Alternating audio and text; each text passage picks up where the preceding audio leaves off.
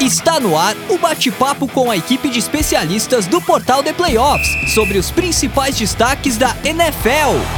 Livecast de Playoffs. Olá, sejam muito bem-vindos à edição número 113 do Livecast The Playoffs, o maior portal sobre esportes americanos em língua portuguesa de todo o planeta, hoje com a prévia da semana 5 da NFL em 2023. Eu sou André Amaral, substituindo o nosso titular Ricardo Pillet, a.k.a. Big Boss, ao lado de uma bancada maravilhosa que eu já já apresento e que vai destrinchar todos os jogos da quinta rodada da Liga Profissional de Futebol Americano. Mas antes disso, eu peço para você que assiste no YouTube ao vivo, curtir o vídeo, se inscrever no canal do The Playoffs, acionar o sininho para não perder nenhum dos nossos conteúdos por aqui e deixar a sua mensagem no chat com perguntas, observações, comentários, cornetadas, o que vocês quiserem. Lembrando que o Super Chat tem prioridade, a gente para tudo e coloca a sua mensagem no ar assim que o Super Chat chegar. Então faça aí como Ulisses, o Arilson, o Guilherme, que já estão no chat com a gente.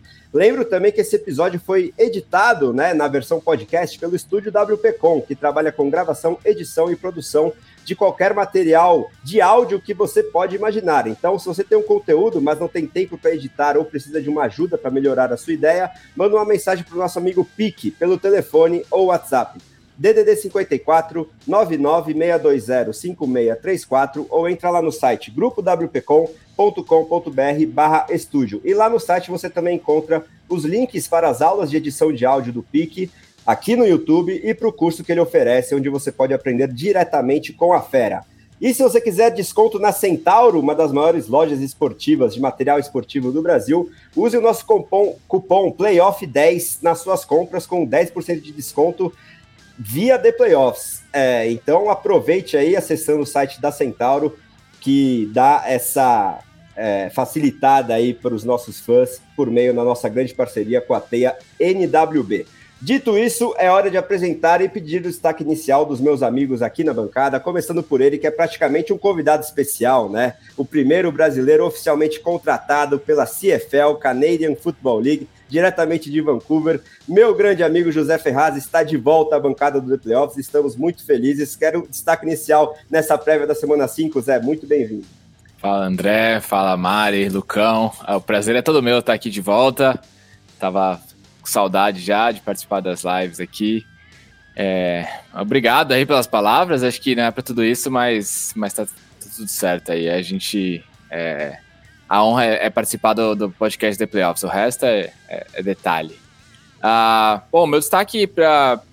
Acho que vou roubar um pouco de todo mundo aqui, não tem como não dizer. O destaque tem que ser o Sunday Night mesmo. É, é raro que o Sunday Night seja efetivamente o melhor jogo da rodada. Dessa vez é. San Francisco 49ers e Dallas Cowboys é com certeza o melhor jogo de longe. É, por vários motivos, a gente vai ter bastante tempo para falar disso aqui, mas eu acho que é uma prévia de um jogo que hum, tem grandes chances de repetir nos playoffs, é, dois melhores times da NFC. É um jogo que também tem muita história, né? Rivais históricos nos anos 90, 80 e 90, principalmente, né? O Dallas Cowboys não vem tendo tanto sucesso nos playoffs ultimamente, mas é, ainda são dois times muito grandes, muita camisa, muitos títulos, então é, é uma partida que vai ser muito legal por vários motivos e, e melhor do que assistir New York Jets no Sunday Night, como foi essa última semana, né? Convenhamos.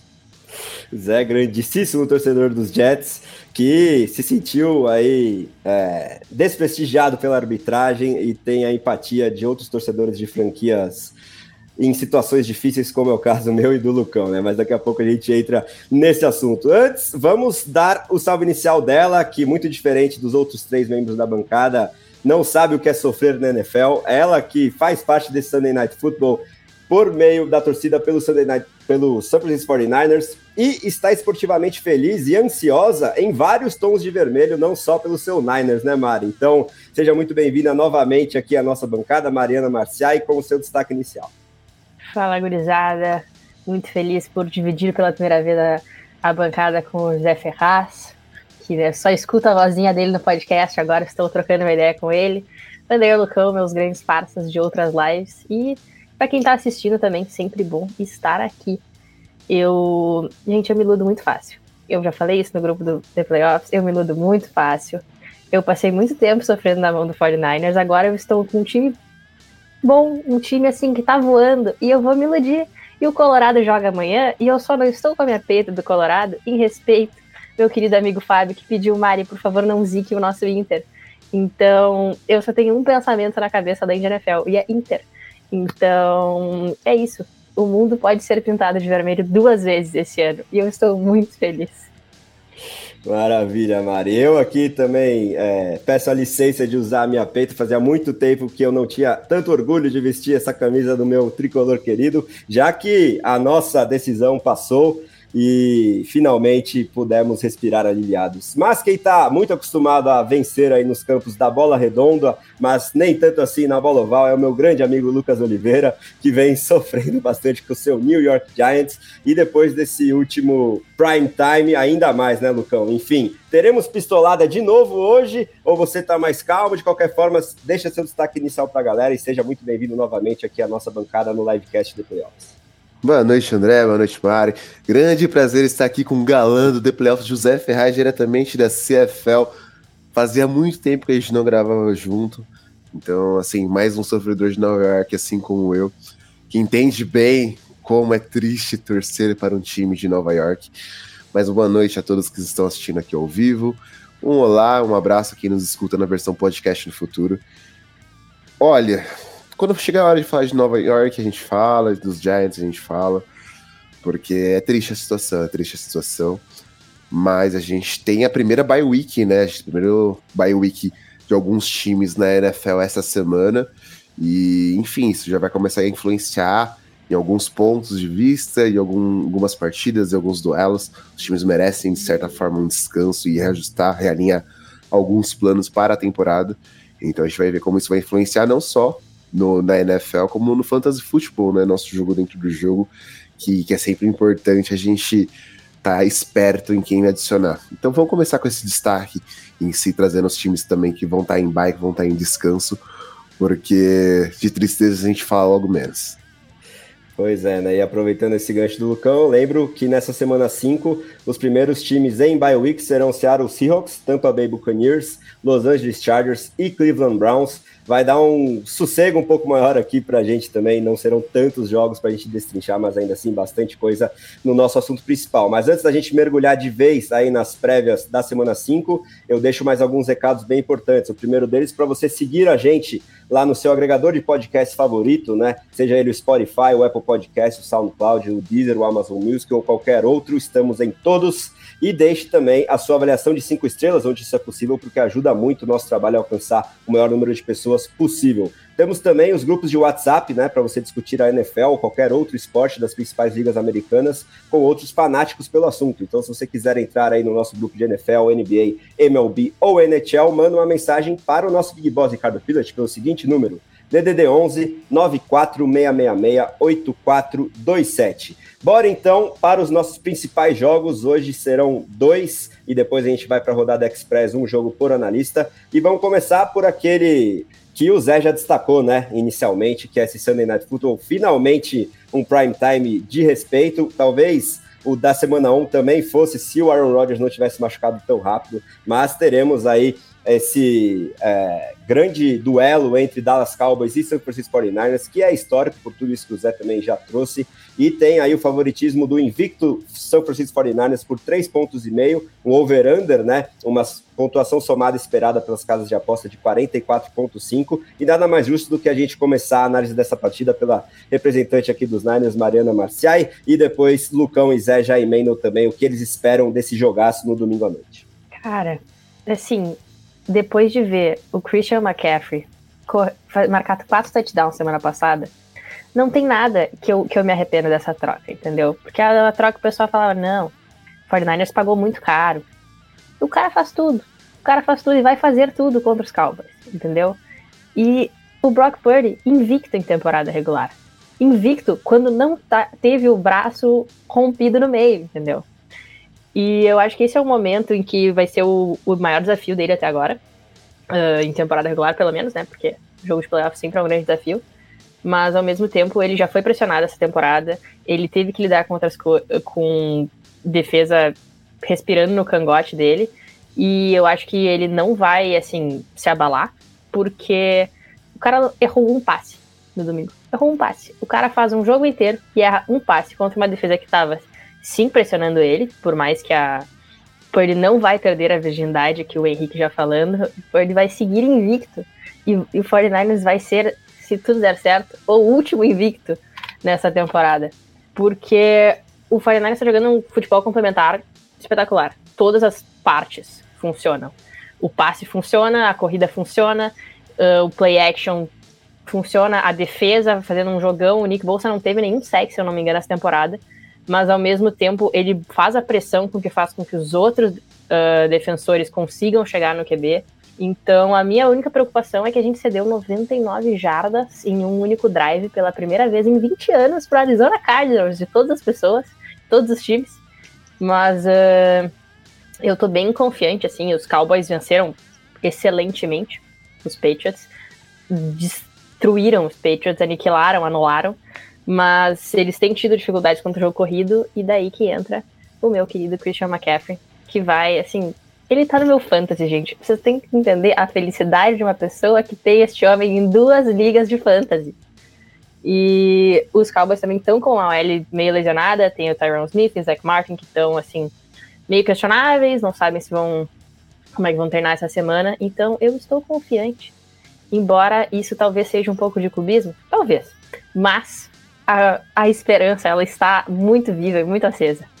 Bom, eu concordo plenamente com a Mari. Eu acho que assim, é... esse jogo para mim é muito legal. É... é... Não só é o melhor jogo dessa, dessa semana, como vai ser um dos melhores jogos da temporada. Eu imagino, mesmo que o resultado às vezes deixe a desejar, mas é porque acho que ele vai dizer muito sobre os dois times. Eu acho que nenhum dos dois times foi muito testado ainda, ainda que os, que os Cowboys tenham perdido dos Cardinals, né? É, a gente sabe que até o New York Giants conseguiu bater os Cardinals e os Cowboys deram essa tropeçada aí. É realmente um jogo até um pouco atípico da, desse, desse time do, de Dallas, que para mim é um time extremamente completo. É um time que é, tem uma das melhores defesas da NFL, se não a melhor defesa da NFL. Tudo bem que perdeu o Trevon Diggs, é uma, é uma perda considerável, mas é um time que consegue correr com a bola. Tem um quarterback que eu particularmente gosto muito, eu sei que nem todo mundo é fã do deck, mas é um cara muito cerebral, consegue é, vencer antes do snap e depois do snap também. Eu acho que é um cara que é pouco subestimado até na NFL. Contra um time de São Francisco que tá jogando o melhor futebol americano da NFL hoje. É, é curioso que a gente está falando muito do ataque de Miami e está falando pouco do ataque de São Francisco, que são praticamente o mesmo esquema, né? É, o Kyle Shanahan e o, e o Mike McDaniel são bem da, mesma árvore, né? Dá pra assim dizer. O Mike McDaniel foi, foi coordenador ofensivo. Não, coordenador ofensivo, não. Ele era Run Game Coordinator lá em São Francisco, né? É o, o, o, o de facto coordenador ofensivo em São Francisco é o Shanahan mesmo. Mas cresceram juntos, trabalharam juntos em vários lugares, aprenderam com o pai do Kyle Shanahan, né? O Mike Shanahan lá em, desde Denver, Washington, enfim.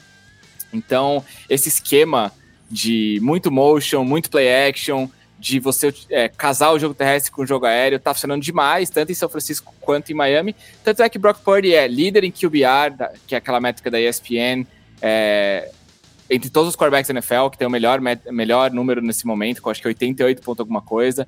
Ele é um dos melhores quarterbacks em PFF grade também, em passing grade. O Brandon Ayuk é o wide receiver mais bem ranqueado no PFF também. Então esse ataque dos 49ers, ele tá funcionando em todos os cilindros, com, com, um detalhe que as duas linhas ofensivas são relativamente fracas, tanto em Miami quanto em, em São Francisco. Elas não são linhas ofensivas cheias de all-pro, tirando os left tackles, que são bons, né? Trent Williams e Armstead. Eu tô falando bastante do Miami também, mas até para fazer esse paralelo. Então, vai ser muito interessante esse confronto para mim, da linha ofensiva de, de São Francisco contra a linha defensiva, contra o front seven, na verdade, do Dallas Cowboys, com o Micah Parsons, né? Que é talvez o melhor jogador é, defensivo da NFL, ou um dos três, quatro melhores jogadores defensivos. É, ele se, a gente sabe que ele pode se alinhar em qualquer, tanto como end, às vezes ele se alinha como tackle, às vezes como, como linebacker. É realmente é muito interessante a, a utilização do Dan Quinn aí com o Micah Parsons. Me surpreendeu até, porque vindo do college ele era um cara que jogava mais centralizado e tem sido muito bem utilizado por, por fora, né, como um pass rusher mesmo. Então, eu acho que o grande desafio do São Francisco vai ser esse, vai ser, é, será que esse ataque consegue desempenhar mesmo com o quarterback sob muita pressão? Que até agora não tem acontecido. Por quê? Porque são passes rápidos, muita movimentação antes do snap, então o pass rush está sempre parado. É difícil você abaixar a cabeça e ir para cima do, do Purdy, porque você não sabe para onde vai o ataque de São Francisco. É muito misdirection. Você, você manda todo mundo para direita, não, não, ah, você desloca a linha e, e, coloca alguém em motion para direita faz um passo para esquerda. Todos os, play, os playmakers são interchangeable, né? O, o, o George Kittle, o Debo Samuel, o Ayuk, o CMC, todos os quatro podem alinhar como qualquer uma das posições halfback, tight end, slot receiver, outside receiver. Então, é, assim, é, é, fantástico esse, esse ataque do, do Super 49ers é, é o mais perto de um tic-tac que a gente tem aí no, no futebol americano, realmente. É, é uma, é, é, acho que é uma comparação bem interessante, porque é, é, muito imprevisível, é muito rápido, mas, de novo, ainda não foi extremamente testado.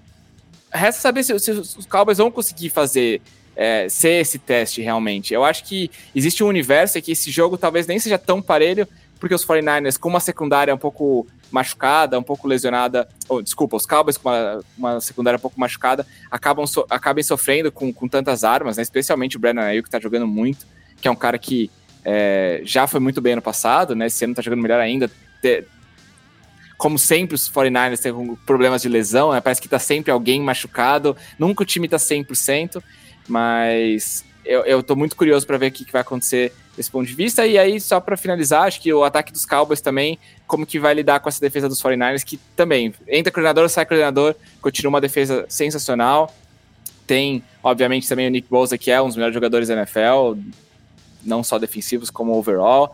É, Fred Warner também, possivelmente o melhor linebacker da NFL. É, muitos nomes. O front seven inteira, a linha defensiva inteira é sensacional. De novo, são times até razoavelmente semelhantes, porque a secundária dos 49ers não é exatamente o forte do, da equipe, não é cheia de estrelas, mas é uma secundária muito bem treinada, muito bem organizada, que joga com base nesse pass rush feroz aí e, e acaba é, tendo bons resultados, porque os, os quarterbacks adversários nunca têm muito tempo no pocket para poder trabalhar. Então, é, vai ser muito legal. Quero, espero que seja um jogo disputado, espero que até o fim a gente tenha aí emoção, espero que não seja uma lavada, mas meu palpite é que os 49ers aí saem com vantagem, especialmente nesse momento da temporada agora.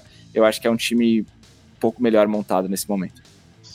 É, trazendo esse destaque, o Zé falou da defesa dos 49ers, o Steve Wilkes é um cara que vem fazendo um trabalho fantástico e sendo mais um coordenador que encaixa muito bem dentro dessa defesa, né? Os, os Cowboys vão ter o principal e o maior desafio deles na temporada até aqui, é, querendo ou não, o time pega uh, os Giants, dá, uma, dá aquela lavada, aquela surra, mas a partir daí o time começa a ter um pouco mais de dificuldades, né?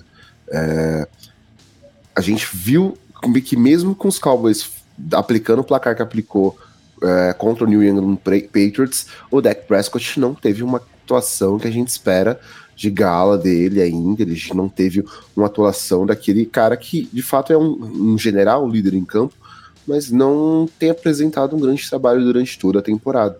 Ah, e vai ser interessante ver como ele vai enfrentar uma defesa tão forte. Claro que a, que a linha ofensiva dos Cowboys é, ainda é uma linha ofensiva que merece respeito, é, com seus jogadores saudáveis, trazem uma proteção muito grande pro deck. Tem para mim o melhor guard da liga, uh, assim, muito. É, tem um running back no Tolin Pollard que é, consegue produzir muito bem, apesar de não ter produzido como é esperado nesse jogo contra os Patriots, porque o Bill Belichick conseguiu fazer um jogo para anular até que muito bem esse ataque do, dos Cowboys e a defesa mais uma vez operou bastante. E eu quero ver como essa defesa das Cowboys do Dan Quinn vai conseguir operar turnovers em cima desse ataque do São Francisco 49ers, né? Querendo ou não, uma defesa que erra um ataque que erra muito pouco. Kyle Shannon consegue de fato liderar esse ataque a errar pouco. O Purdy ainda não perdeu em temporada regular. E ele vai enfrentar uma defesa que é assim, tem uma pressão absurda, e a pressão precisa ser absurda justamente por esse ponto que o Zé trouxe, de que a secundária é trabalhada depois da lesão do Trevon Diggs.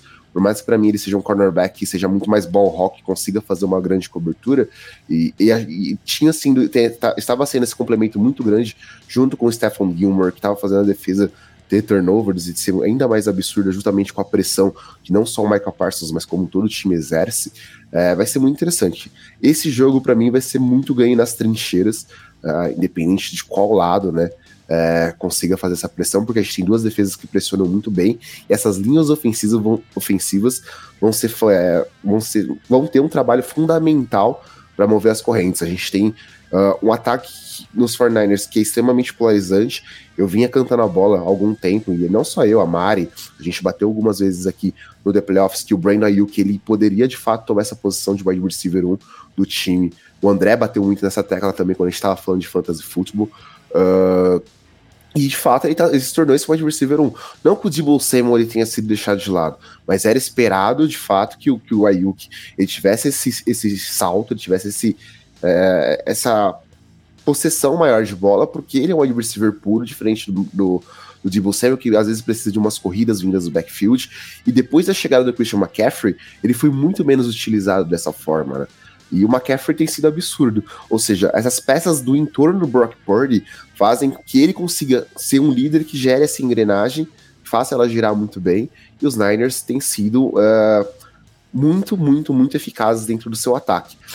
Enfrentaram uma defesa como a do Dan Quinn, um jogador que sim está correndo concorrendo ao prêmio de defensor do ano e talvez até de MVP, que, que é o Michael Parsons, vai ser fundamental também para mostrar a força dos Niners rumo aos playoffs e o quanto esses Cowboys, é, de fato, vão brigar dentro da conferência, se eles são de fato um dos. Para mim, eles são os três melhores times da conferência de longe, mas será que eles vão fazer frente para o Philadelphia Eagles? Para fazer frente para o Philadelphia Eagles, para mim, é um time que tem que bater sim o São Francisco 49ers. Então eu espero que esse jogo seja muito equilibrado e assim, vai ser decidido muito no detalhe. Pois é, né, Lucão? E aproveitando os ganchos que você deixou aí, vou passar aqui no chat. Primeiro, é, para falar sobre esses Eagles, né? A cornetada no nosso grande amigo Luiz Carlos Figueira, que está sempre de olho nas nossas lives, ficou meio bravo aí com a afirmação de que os Cowboys seriam é, melhores do que os Eagles, porque esse jogo poderia envolver dois dos melhores times da NFC, e o Lucão já mencionou aí ah, o favoritismo de Filadélfia na divisão.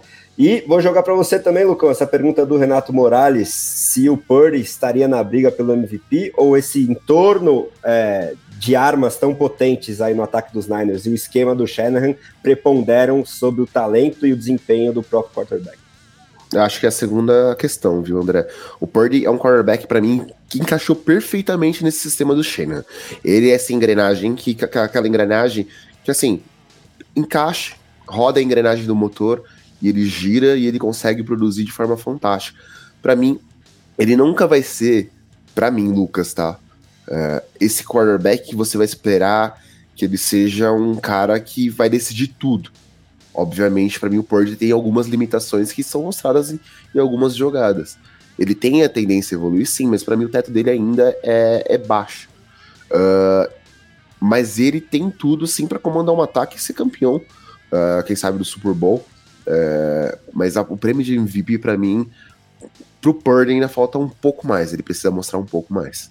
E o Thiago, inclusive, está falando que o CMC, acho que seria o principal candidato desse ataque num potencial MVP, por mais que tenhamos outros candidatos, e como é de praxe muito difícil fugir de um quarterback o prêmio, o nosso próximo jogo talvez envolva hoje o principal candidato a MVP, que é Josh Allen, quarterback do Buffalo Bills, que enfrentará o Jacksonville Jaguars em Londres, dessa vez jogando em casa, entre aspas, os Bills, né? Os Jaguars estão é, muito acostumados a jogar em casa lá na cidade de Londrina, mas dessa vez serão visitantes. Vai ser até curioso é, para a gente acompanhar essa partida. E aí, aproveitando essa deixa, vou aqui no chat para também subir as cornetadas da galera, por exemplo, o Guilherme cobrando o Lucão e a nossa equipe, que não acreditávamos tanto assim nos Bills, principalmente nas nossas tier lists. Eu acho que na prévia da última semana, uma equipe diferente da nossa aqui, mas com o favoritismo dos Dolphins, os Bills deram uma aula para cima do rival de divisão. É, temos também aqui o destaque da galera falando que o Josh Allen é, tá jogando demais, aniquilou o Miami Dolphins. Então, Zé, vamos começar com você a análise desse jogo aí de Londres, 10 e meia da manhã, horário de Brasília, com os Bills favoritos por 5 pontos e meio para cima dos Jaguars e um over-under interessante, né? 48,5 é, esperados aí como pontuação total. Manda pra gente é, o que você está enxergando desses Bills, se hoje é o melhor time da AFC, pelo menos, e se os Jaguars poderiam entregar um pouco mais ou tem também campo para evoluir e entregar uma bela partida aí nessa manhã de domingo? É, bom, acabou o drama da torcida dos Bills. Chegou um analista que ama o Buffalo Bills aqui, não pessoalmente, porque sou torcedor do rival, né, infelizmente, mas assim, do que eu vejo, farei afirmações, eh, graves afirmações aqui. Para mim, não é o melhor time da AFC, é o melhor time da NFL hoje, o Buffalo Bills. É, eu, a Mari já tá balançando a cabeça aí, eu eu entendo a sua, a sua, é, a sua crença no seu time, né? Eu entendo a sua aposta no 49ers, mas para mim o Buffalo Bills é o melhor time da NFL hoje porque é o time mais completo, porque é melhor servido na posição de quarterback do que os 49ers. É, eu vi até que o Thiago comentou que a galera tá subestimando o Purdy. Eu concordo com ele, eu acho que o Purdy é subestimado mesmo.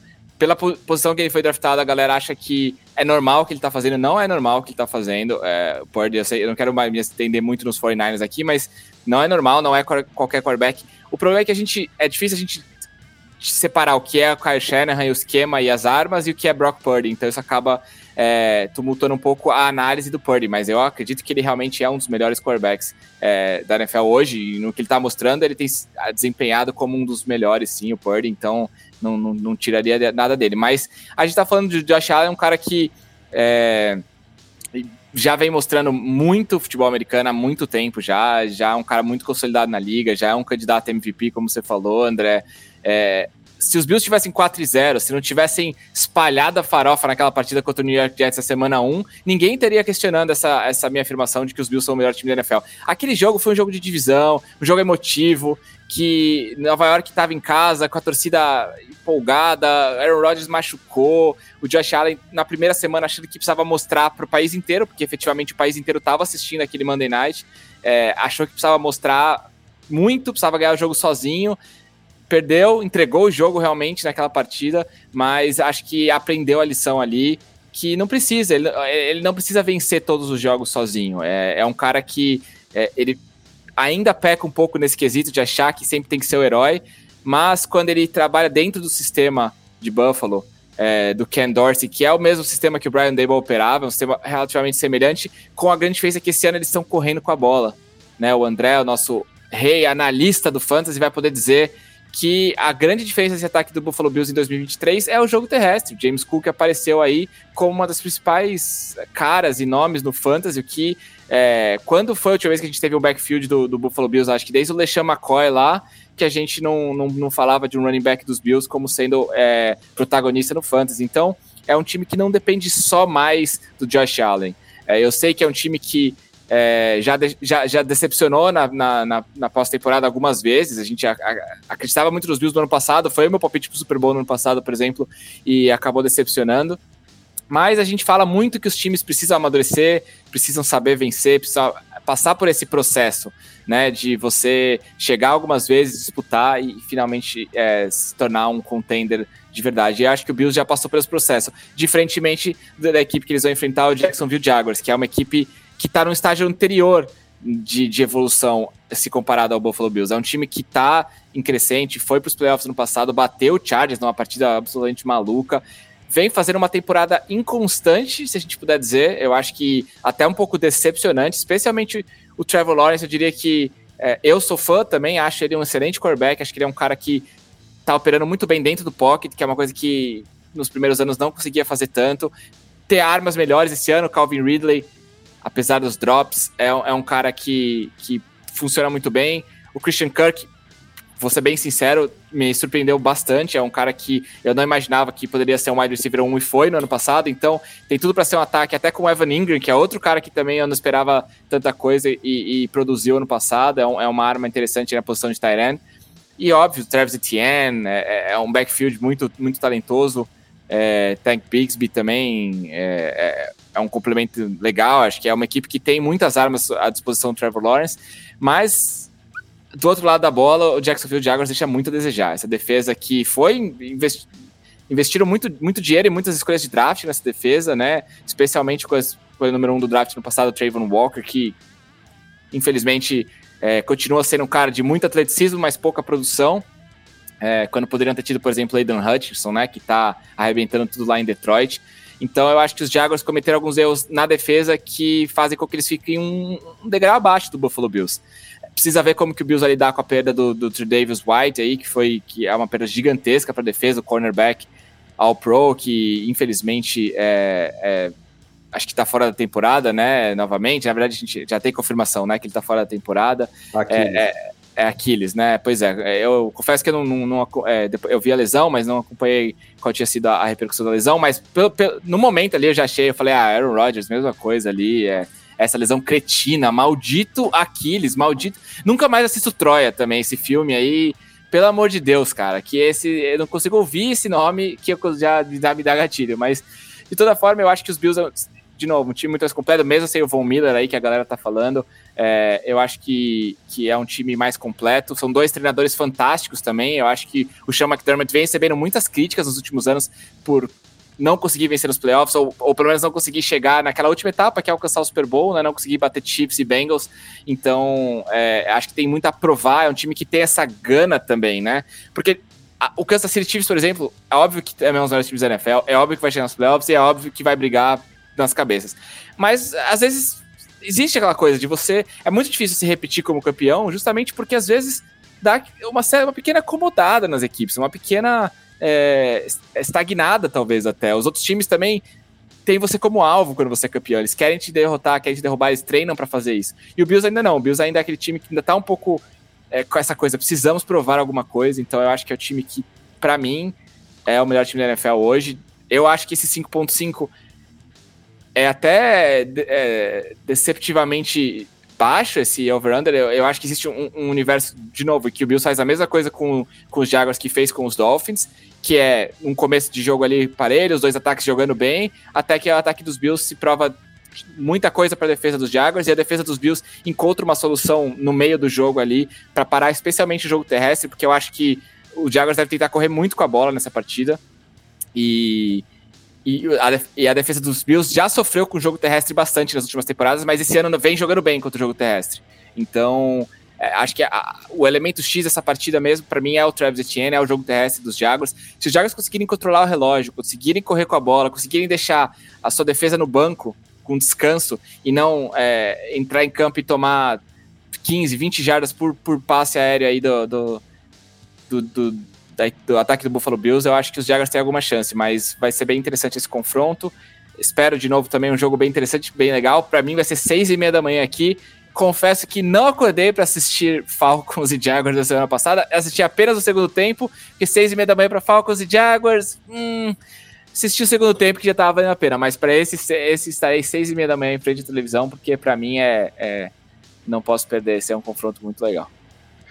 Não, eu vou concordar com o Zé com a questão de que uh, essa defesa dos Bills atuou de forma fantástica contra o Miami Dolphins anulando o jogo aéreo, mas ainda assim teve problemas com o jogo terrestre. Shane passou de mais 100 jardas terrestres, teve dois touchdowns e foi o qualquer de Aquiles. Desculpa, Zé, mas foi o qualquer de Aquiles nessa defesa. Mas até. É, eu não lembro quem falou aqui nos comentários, que, por exemplo, essa defesa jogando tão bem sem o Von Miller.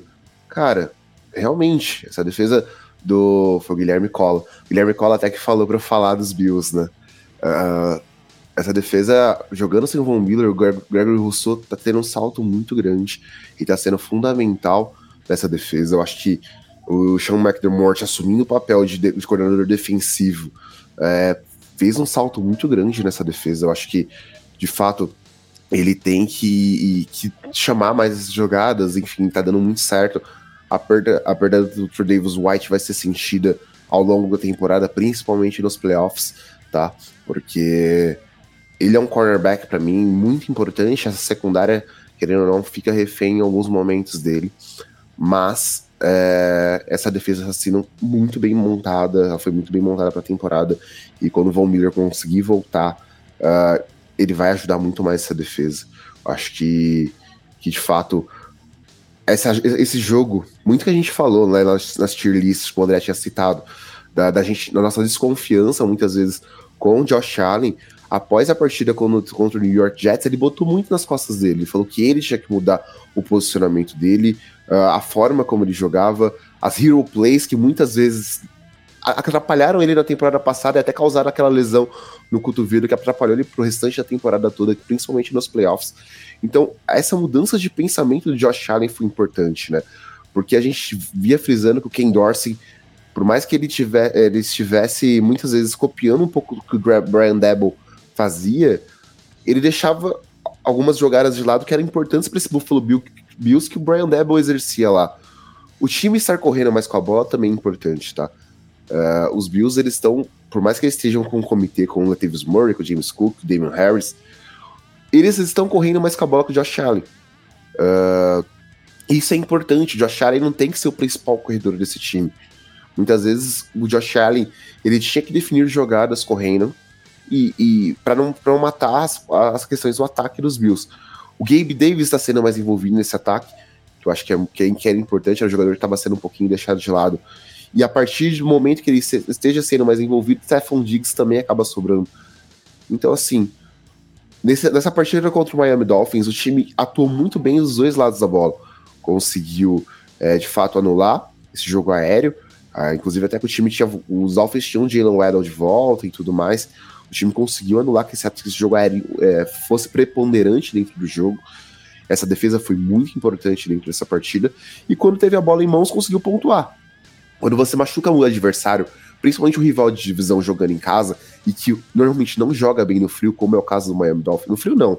Fora dos seus domínios, né? Fora do calor de Miami. Uh, o time tende a jogar muito pior. E os Bills têm que aproveitar essas vantagens que ele tem de fato. O estádio dos Bills é, é, é uma vantagem muito grande, sim. Os Bills têm que utilizar isso. E eu acredito que, que os Bills são grandes favoritos com os Jacksonville Jaguars, que tem uma defesa para mim que é porosa, e um ataque que a gente não tá vendo rodar como via no passado. Uh, por mais que o, que, que o, jogo terrestre, o Etienne uh, esteja indo muito bem, assim, uh, as coisas estejam caminhando de forma terrestre, o aéreo para mim precisa melhorar. O Calvin Ridley começou a temporada muito bem, deixou um pouco de jogar. O Christian Kirk começou a tomar um pouco mais de snaps, começou a tomar um pouco mais de, de alvos, mas o ataque aéreo em si, como um todo, para mim tá deixando a desejar. Os Jaguars ficaram essa semana toda em Londres, estão acostumados já com o clima, com o fuso horário e tudo mais. Os Bills estão viajando para Londres, vão até treinar, acostumar e tudo mais.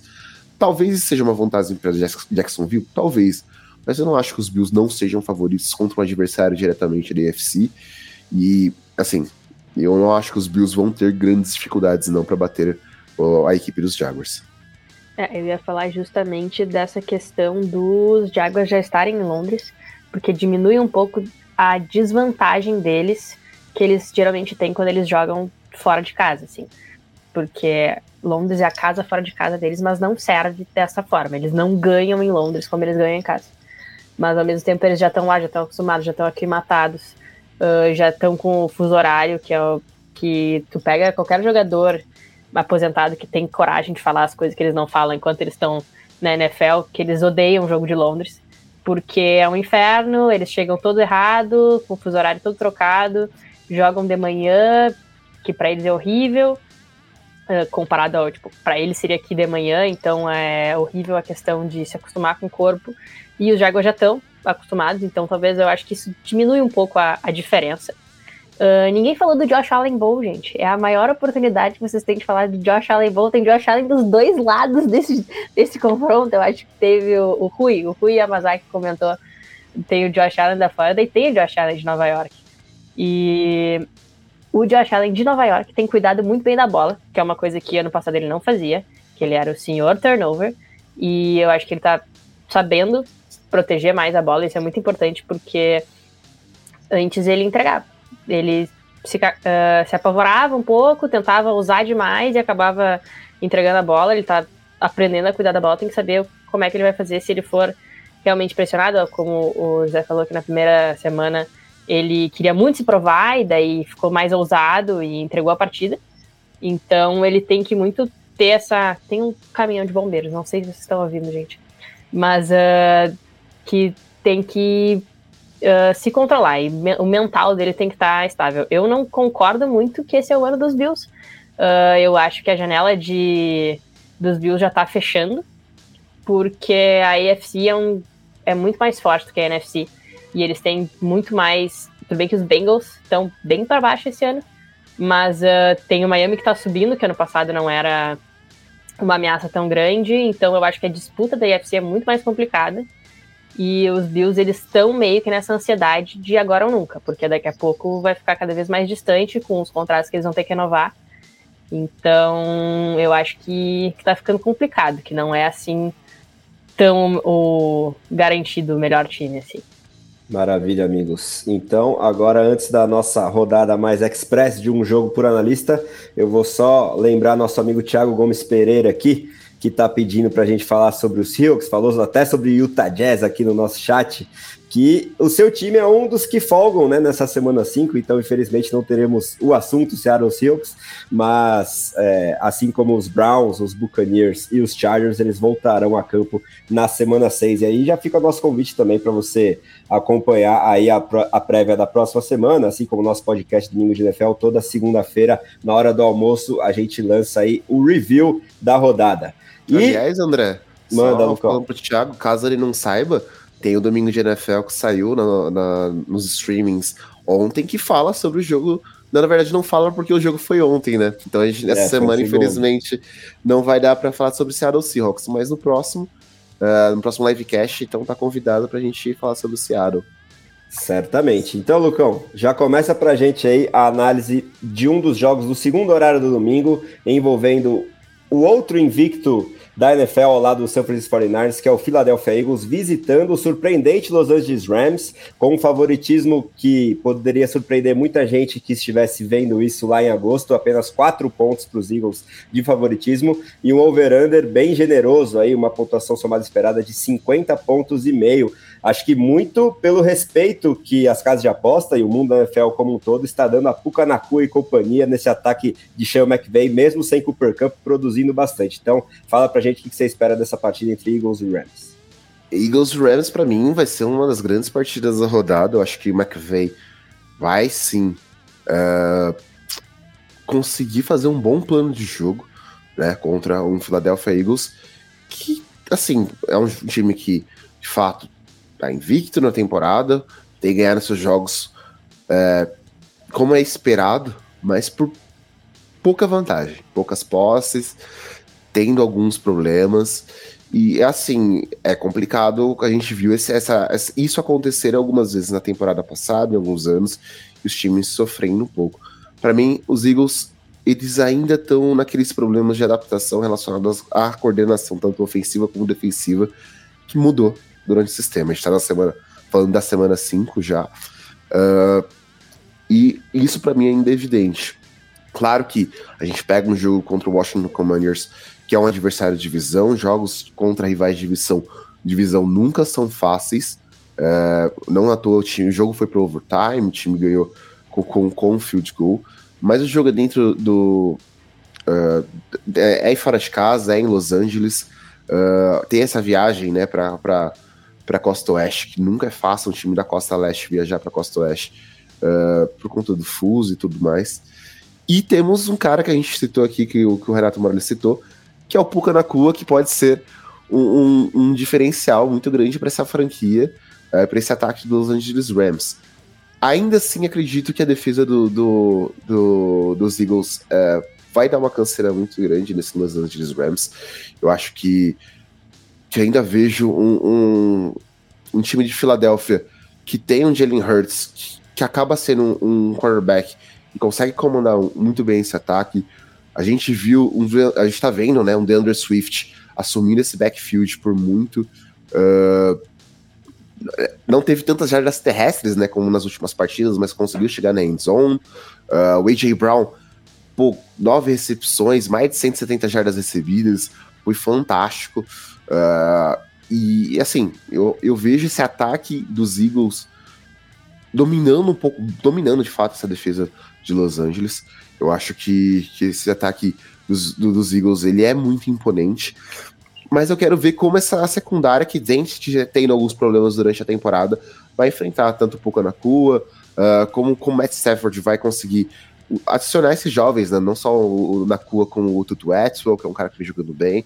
O jogo corrido de Los Angeles tem encaixado bem algumas vezes, é, inclusive nessa última partida. Então, como o Los Angeles vai aproveitar esse jogo corrido contra, contra a Filadélfia, que tem um front muito forte, né? Que tem um front seven que é muito pesado, que tem uma rotação muito boa. Mas eu ainda acredito que, que se os Rams quiserem vencer esse, esse Philadelphia Eagles, vão ter que fazer um plano de jogo muito bem armado os Rams têm incomodado, têm sido a perna sapata durante a temporada de alguns, alguns times. Os jogos não têm sido fáceis, mas eu acho que os Eagles sim é, vão conseguir manter invencibilidade e, e voltar para Filadélfia com, com a vitória. Boa, Lucão. E já aproveitando aqui para emendar o generosíssimo superchat do nosso amigo Luiz Carlos Figueira, torcedor símbolo dos Eagles. E aí eu fico novamente aqui relembrando a galera para mandar o superchat, ajuda bastante aqui o nosso trabalho e a gente para tudo para colocar a mensagem na tela, que é um recado direto a José Ferraz, com uma leve cutucada para Mari Marciai, falando o seguinte: Ferraz, não se iluda com os Cowboys, eles são iguais ao Flamengo, só fica no cheirinho. No, no, é, no Eagles, mesmo 4 a 0 temos que melhorar, principalmente a secundária cedendo muitas jardas aéreas. E aí ele finaliza falando que amanhã tem show do cano do Beira Rio, hein, Mari? Então, é, pequenos comentários sobre esse comentário do Luiz Carlos Figueira, primeiro do Zé, depois da Mari. É, bom, é, quanto, a, quanto ao, a Flusão e Inter, vou deixar para a Mari mesmo. Com relação ao Eagles, é claro, eu acho que. É, assim, o que eu posso dizer do Eagles é: o Eagles não tá jogando seu melhor futebol americano nesse exato momento, mas isso não é necessariamente ruim para a equipe. É, o importante é o time estar tá jogando melhor futebol americano em janeiro, né? E não agora em setembro, outubro. Então, é, nenhum momento eu, eu, eu, eu critiquei o Philadelphia Eagles. Eu acredito que ele tenha. É, seja falando isso porque eu falei que o, o, confronto entre Cowboys e 49ers são dois dos melhores times da, da NFC, mas são dois dos melhores, né? O que também inclui, com certeza absoluta, o Philadelphia Eagles, é, que é um time que também está aprendendo a, a vencer. É, esse atual, essa atual versão dos Eagles é, já não é mais aquele time que foi campeão, então é um time que também está reaprendendo a vencer. Ano passado chegou muito perto, quase venceu. É, acabou ficando no cheirinho, né? Se a gente estiver falando de cheirinho, acabou ficando no cheirinho, nosso querido Philadelphia Eagles. Mas é um time que eu boto muita fé, já colocava no passado. Foi um dos meus palpites de, de é, Dark Horse no passado, né? De, de, do, do time que ia chegar e deu certo. E esse ano eu boto muita fé no Philadelphia Eagles também. Ficaria surpreso se essa conferência não ficasse entre um desses três times aí. Acho que é isso, né? E agora passando para Mari, claro, para falar sobre o Cano aí, que esse é o. É o Tem que ter direito de resposta, né? Sim. Gente, para começar, o Cano não devia nem estar nesse jogo, que ele tinha que ter sido expulso no último jogo, tá? Vamos deixar bem claro. Mas, Beira Rio lotado, gente. Um Beira Rio lotado. Estarei lá. Não, não é assim tão simples o Rocher irá ser. O, o Cano vai ter pesadelos com o Rocher. Ele só vai ver o Rocher, porque ele vai ser uma parede, tá? Então, eu, eu, eu tô tranquila? Não, porém, o Cano não tinha nem estar nesse jogo. Vamos começar por aí. Boa, Mari. E aí, é, antes do Zé emendar nosso próximo jogo, um pequeno lembrete aqui do nosso amigo Cauã, da equipe de Playoffs, perguntando se ele é solteiro. Infelizmente não, viu? Eu também é, já tentei minhas investidas há muitos anos atrás, viu, Cauã? Mas infelizmente o rapaz é comprometido, fica muito pouco tempo solteiro, nas raras oportunidades em que isso acontece. Agora, vamos falar sobre Cincinnati Bengals e Arizona Cardinals, Zé, jogando na, no deserto do Arizona com o over-under intermediário aí de 44,5 e com os Bengals ainda favoritos por apenas 3. Então, acho que são duas das grandes surpresas dessa temporada, pelo menos desse início de ano, uma do lado positivo e outra do lado negativo, né, Zé? É, André, olha, você fala que você me ama, mas você me deu só bucha para analisar nessa semana. Possivelmente os quatro piores jogos aí da semana, com todo respeito, devido aos torcedores de Cincinnati Bengals. É, um abraço aí pro Lucas do The Playoffs, o nosso outro Lucas, é, torcedor do Cincinnati Bengals. Aliás, Cincinnati Bengals que foi campeão né, da guerra de torcidas no Brasil, não teve uma história assim. Então, nossos grandes torcedores do, do, do Cincinnati Bengals. E é o, um ou dois torcedores do Arizona Cardinals que eu sei que devem existir por aí no Brasilzão também. É, esse jogo é um jogo bem complicado, né? Porque o Cincinnati Bengals não de 2023 não é o Cincinnati Bengals 2022. acho que a gente já pode falar isso com é, alguma tranquilidade. Especialmente, principalmente, não, não há, não há como, como florear aí por conta da saúde do Joe Burrow. Ele claramente está jogando baleado, teve um problema no tornozelo na pré-temporada, é, agravou essa lesão aparentemente aí, é, se não me engano, na semana 1, na semana 2, na semana 1 mesmo, né, no jogo contra, contra o Cleveland Browns, que jogou na chuva, não foi?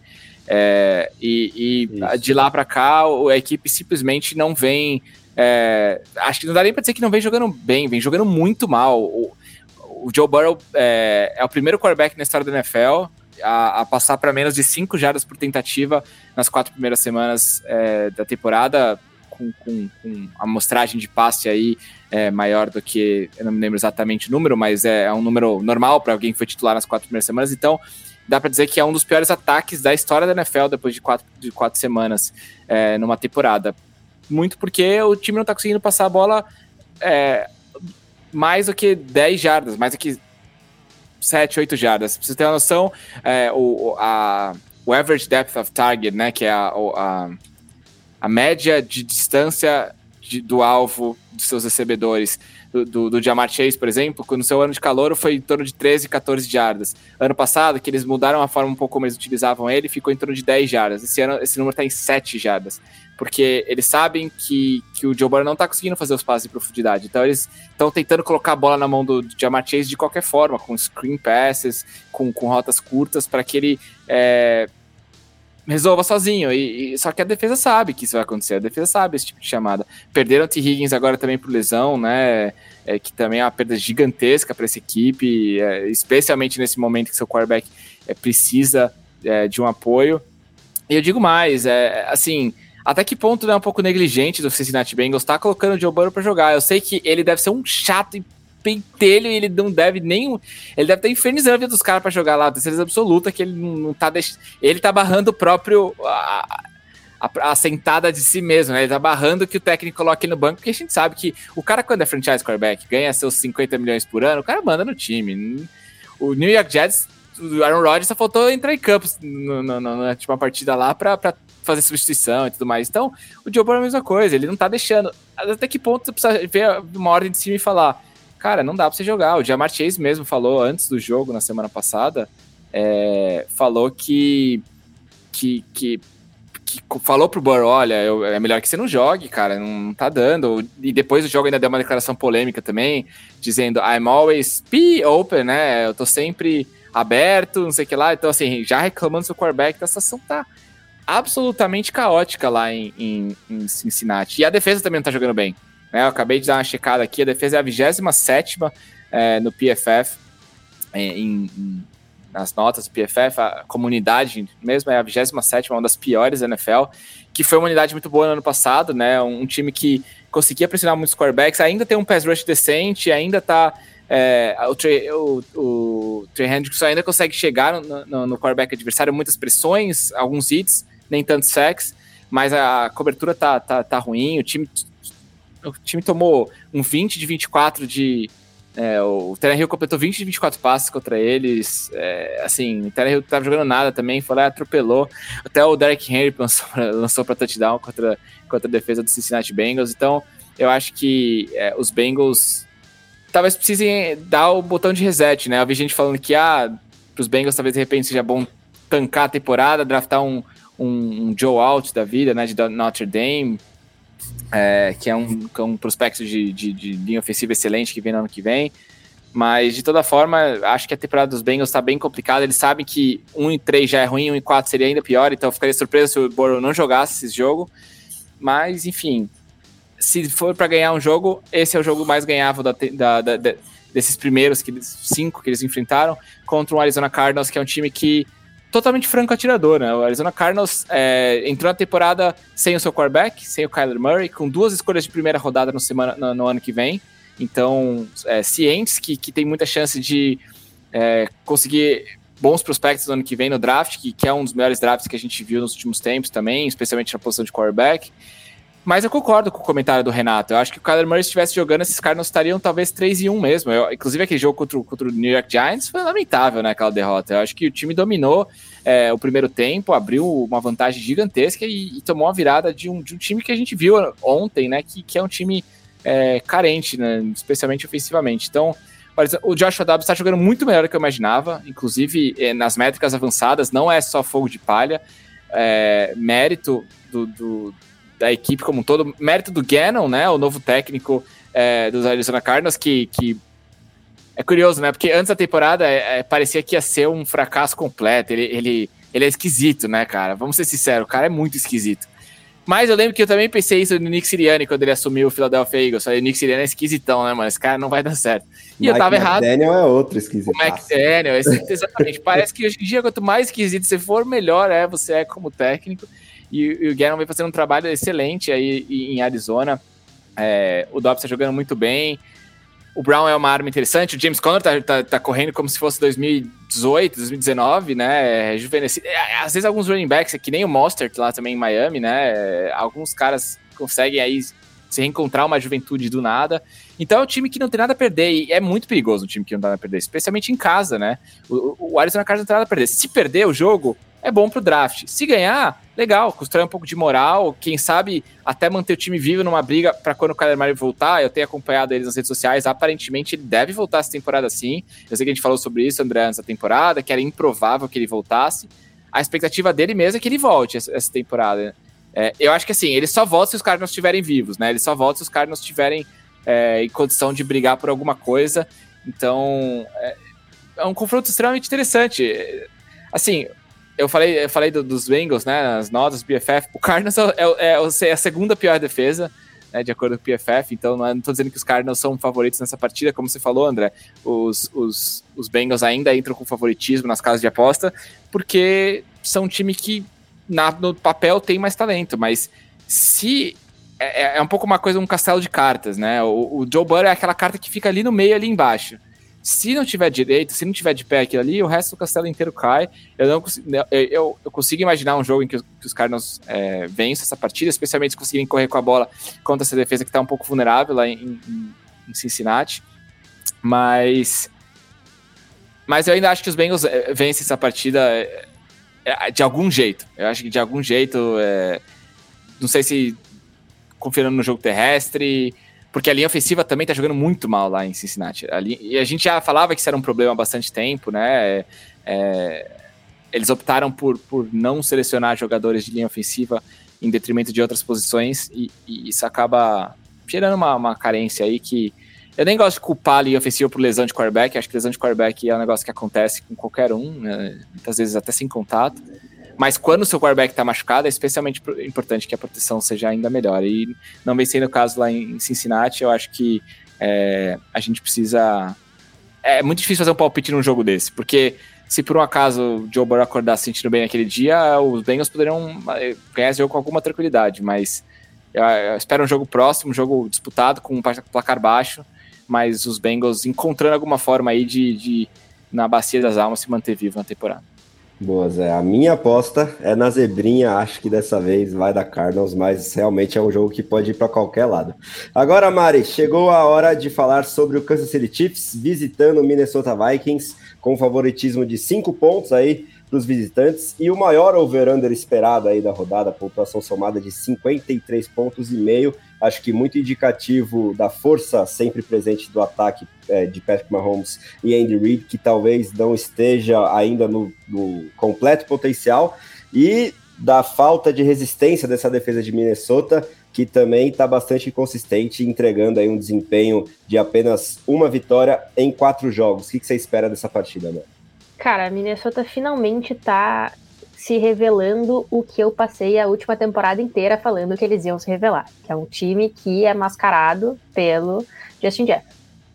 Porque a defesa até que tá jogando, só que uh, só apareceu no segundo tempo, no último jogo.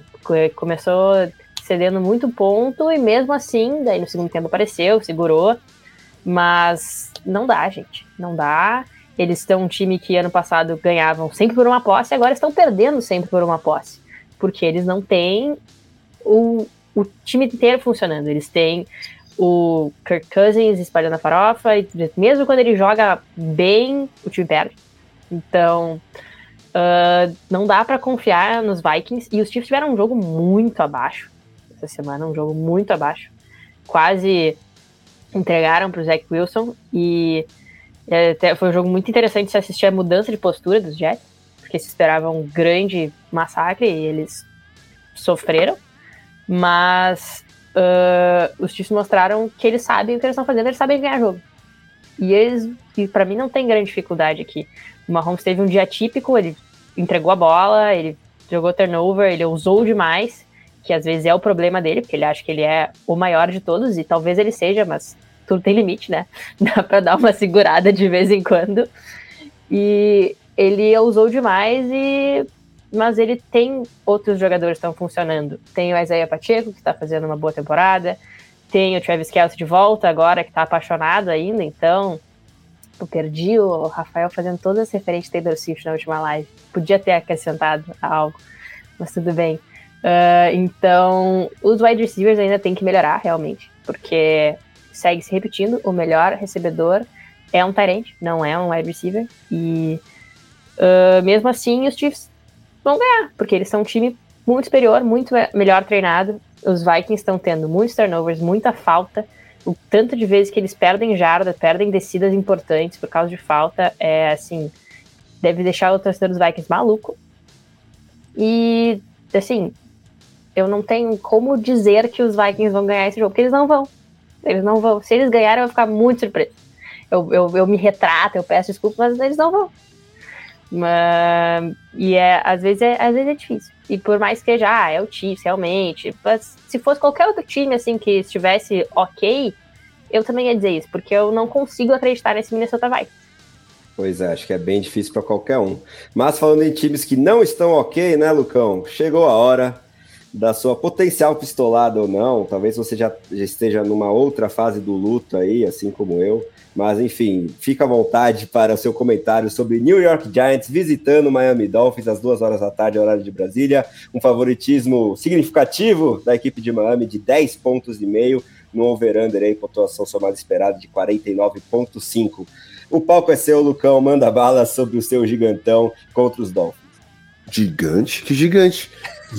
Ué, eu não tô vendo nenhum gigante campo a não ser no nome. Desculpa, mas.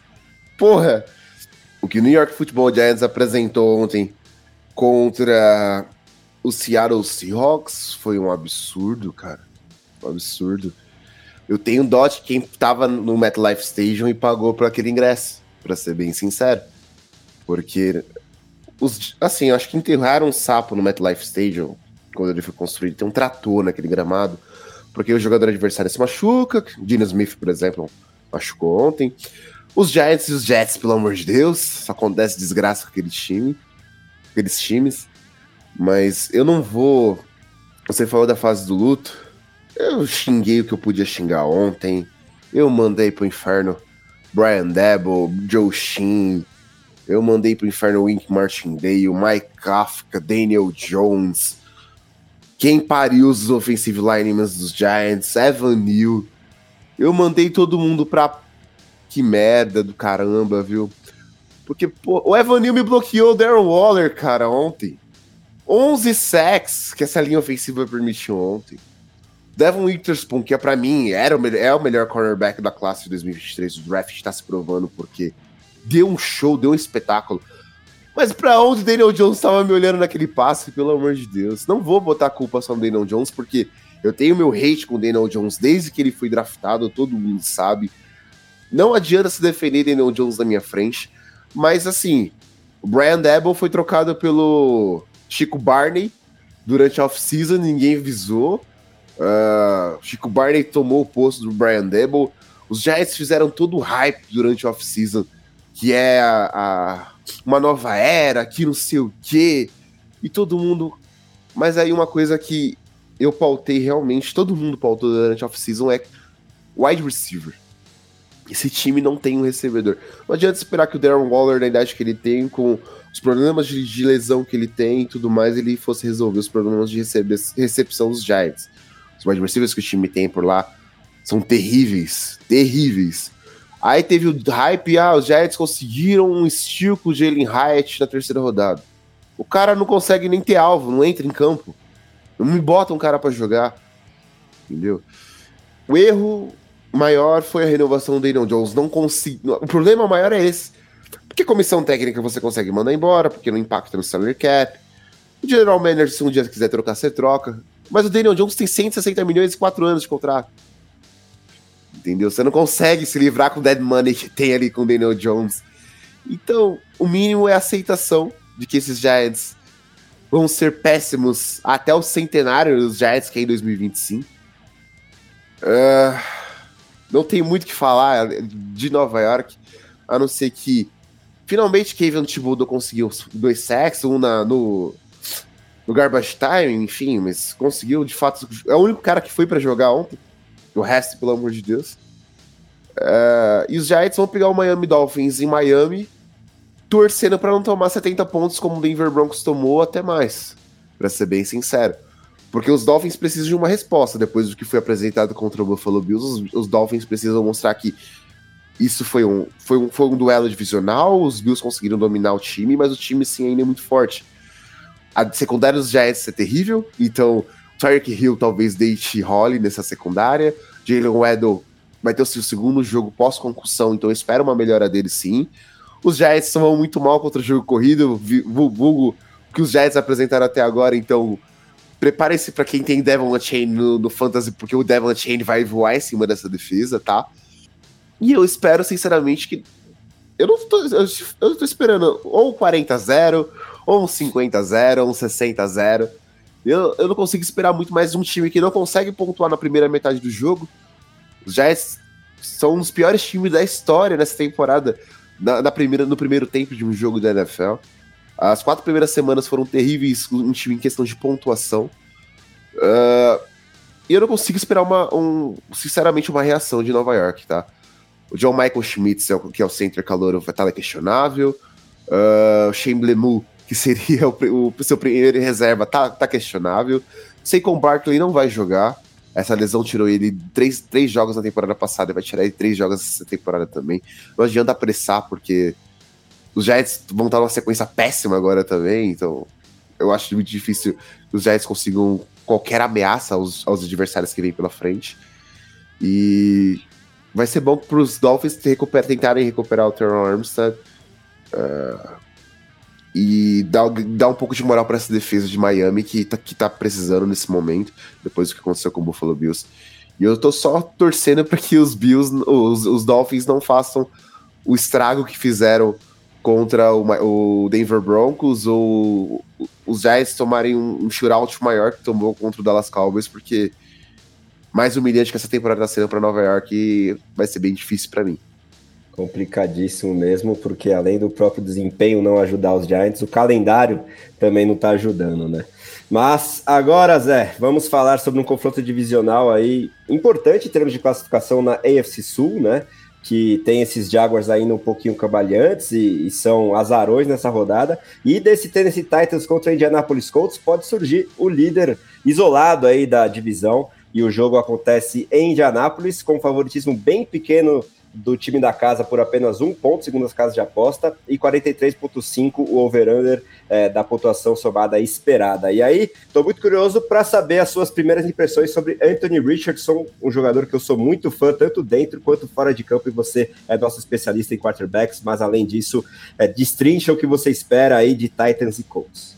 Bom, Uh, o Tennessee Titans essa temporada a gente tem visto dois times jogando, né? Dentro e fora de casa fora de casa tem sido tenebroso e dentro de casa tem sido aquele Titans que a gente conhece, que corre com a bola, estabelece o jogo terrestre, domina as trincheiras e, e vence é, um, um futebol americano um pouco mais old school, assim.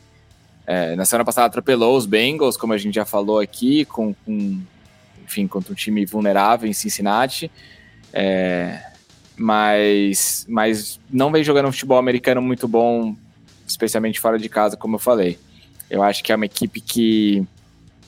É, eu acho que faltou dar um próximo passo aí pro, pro Tennessee Titans. A gente teve aquele ano que eles ficaram com a primeira seed na, na AFC, né? Até um pouco surpreendentemente. É um time que sempre briga pelos playoffs, quase sempre chega.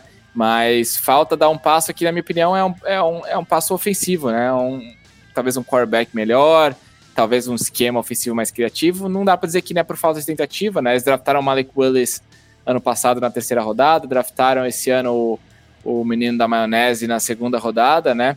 E Will Levis. E, e, e enfim, nenhum dos dois ainda é, mostrou muita coisa. Óbvio, o Levis ainda é calouro, né? E a, que tudo indica ainda é o terceiro quarterback. E o Willis, ano passado, quando teve a oportunidade, foi bem mal. Então, é, por enquanto, vai de Ryan Tannehill mesmo. E, e como você falou, André, é um jogo extremamente importante na divisão, uma divisão que está wide open, né? A gente existia uma certa expectativa e ainda, de certa forma, existe uma certa expectativa que o Jacksonville Jaguars seja o, o favorito e, e nessa divisão, mas a gente não viu isso acontecer esse ano. Então, pelo contrário, o que a gente tem visto é o Indianapolis Colts surpreender até de certa forma aí é, nessa temporada com, com o quarterback calouro e Gardner Minshew, né, que quando o Richard se machucou, é, conseguiu vencer jogos que a gente imaginava que não ia vencer, inclusive né, confronto dentro da divisão contra o Houston Texans, é, engrossou o jogo contra o Jacksonville Jaguars também, então é, eu espero que eles vão fazer a mesma coisa que ganha dos Ravens, né, que foi uma partida absolutamente bizarra, na minha opinião, porque, é, enfim, ninguém imaginava que os Ravens iam perder em casa, né, da, da equipe dos Colts, mas é um time que, de novo, também é um desses francos atiradores da NFL esse ano, porque é um time que está desenvolvendo é, o seu quarterback. Quando você tem um quarterback calor, o que vier é lucro. E Richardson tem sido, para mim, um destaque positivo, sim, dessa temporada. Ele tem até algumas estatísticas um pouco curiosas, né? Ele é, tá bem no meio da tabela em, em EPA per play, que é pontos. Quantos pontos ele adicionou por jogada? Ou seja, quanto que o cara traz para o jogo, né? Quanto que o cara adiciona de pontos só de estar em campo, praticamente é o que significa essa métrica. E ele tá bem no meio da tabela, só que o a completion percentage above expected, né, que é qu quantos passes dele foram precisos, assim a gente poderia dizer, é bem abaixo da média, é o pior da NFL. Então, ele tem sido mais ou menos o mesmo quarterback que a gente viu lá na Flórida, né, que é um cara é, inconstante, impreciso, mas com muito talento, que quando acerta, acerta muito, quando se desloca no pocket, é, é uma ameaça né, o trem desgovernar sem freio, né? É realmente uma coisa assim que ninguém quer taclear um quarterback desse fim do, é, do backfield. Então eu acho que é um cara que traz muito pro, pro seu time. Eu acho que é um cara que. Eu vi, eu vi muita gente falando que ah, o Anthony Richards é só um quarterback de fantasy, é só o cara que vai fazer ponto no fantasy porque ele corre com a bola. Não, não vejo dessa forma. É, acho que é um cara que pode vencer jogos sim. Tem mostrado também do ponto de vista da liderança um trabalho muito legal. Então, com esse time dos Colts jogando muito bem, especialmente a defesa, que tá me surpreendendo, tem um par de cornerbacks jovens que é excelente. É, é um time que, que vem desenvolvendo é, um time jovem, né? Um time que, que não tem nem aquele. Tirando talvez o DeForest Buckner ali na, na, no meio da linha defensiva, não tem aquele nome de, de muito destaque. É, mas é um time que consegue extrair o seu melhor, também mérito do técnico que chegou agora também, o Steichen, outra, outra cria dos Eagles, né? Outro, outro fruto aí do Philadelphia Eagles, que seus dois coordenadores que saíram e, e, e foram para outros times têm feito trabalhos parecidos, que são extrair o máximo de equipes tecnicamente limitadas. Então, é difícil você até dar uma expectativa, ah, eu acho que vai ganhar o Colts, acho que vai ganhar o Titans, é um jogo muito parelho, é, até você falou, André, a, a, linha do jogo é. Eu, um só a favor dos Colts. Um só a favor, é. Faz 100% de sentido para mim. Como é um a favor dos Colts, na verdade, até Vegas entende que Tennessee é um pouco melhor, só que como eu joguei em Indianápolis, essa vantagem fica pro time da casa. É, o kicker dos Colts é, é, o Matt Gay, né? Que, que tá lá. Ele, ele isso, Matt Gay nos Colts. Isso. Ele, ele teve um jogo de cinco field goals contra os, contra os Ravens, né? Foi, Isso, foi aí eu apostei nele no Fantasy só para ele fazer um mísero ponto na última. E aí ele errou dois field goals na semana passada, né? Exato. né? Então, eu acho que essa, essa, essa linha de apenas um ponto aí, aqui tudo indica é um jogo que pode ser decidido por, por um field goal.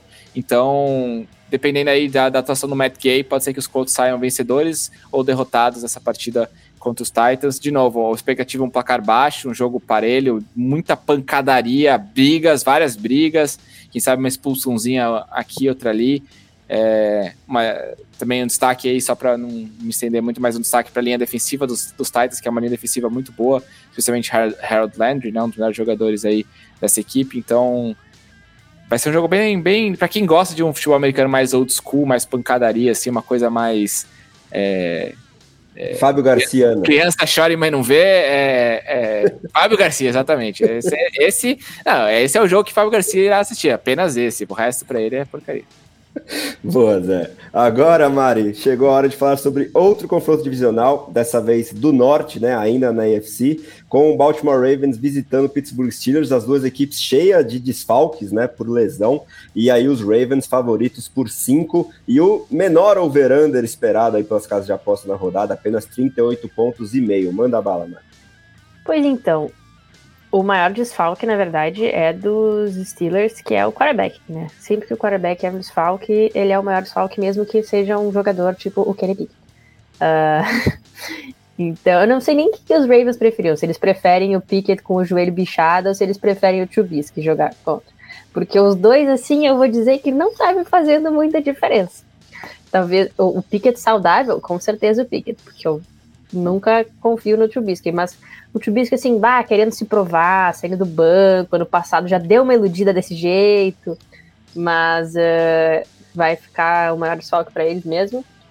Uh, os confrontos divisionais, eles sempre dão aquela diminuída na diferença. Por mais que os Ravens sejam um time muito mais sólido, que tem mostrado um futebol americano muito melhor, a questão de ser divisional dá uma apertada. Os Steelers são o segundo lugar na divisão, então eles estão com a esperança de ah, ganhar aqui, pode jogar eles para cima, pode fazer uma diferença.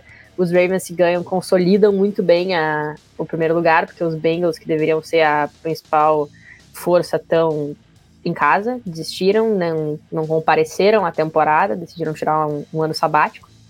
E o Lamar Jackson tá carregando o ataque dos Ravens. É, a Mandinha vai ficar muito feliz que ninguém vai poder xingar o bracinho de dinossauro dele, porque ele tá jogando bola.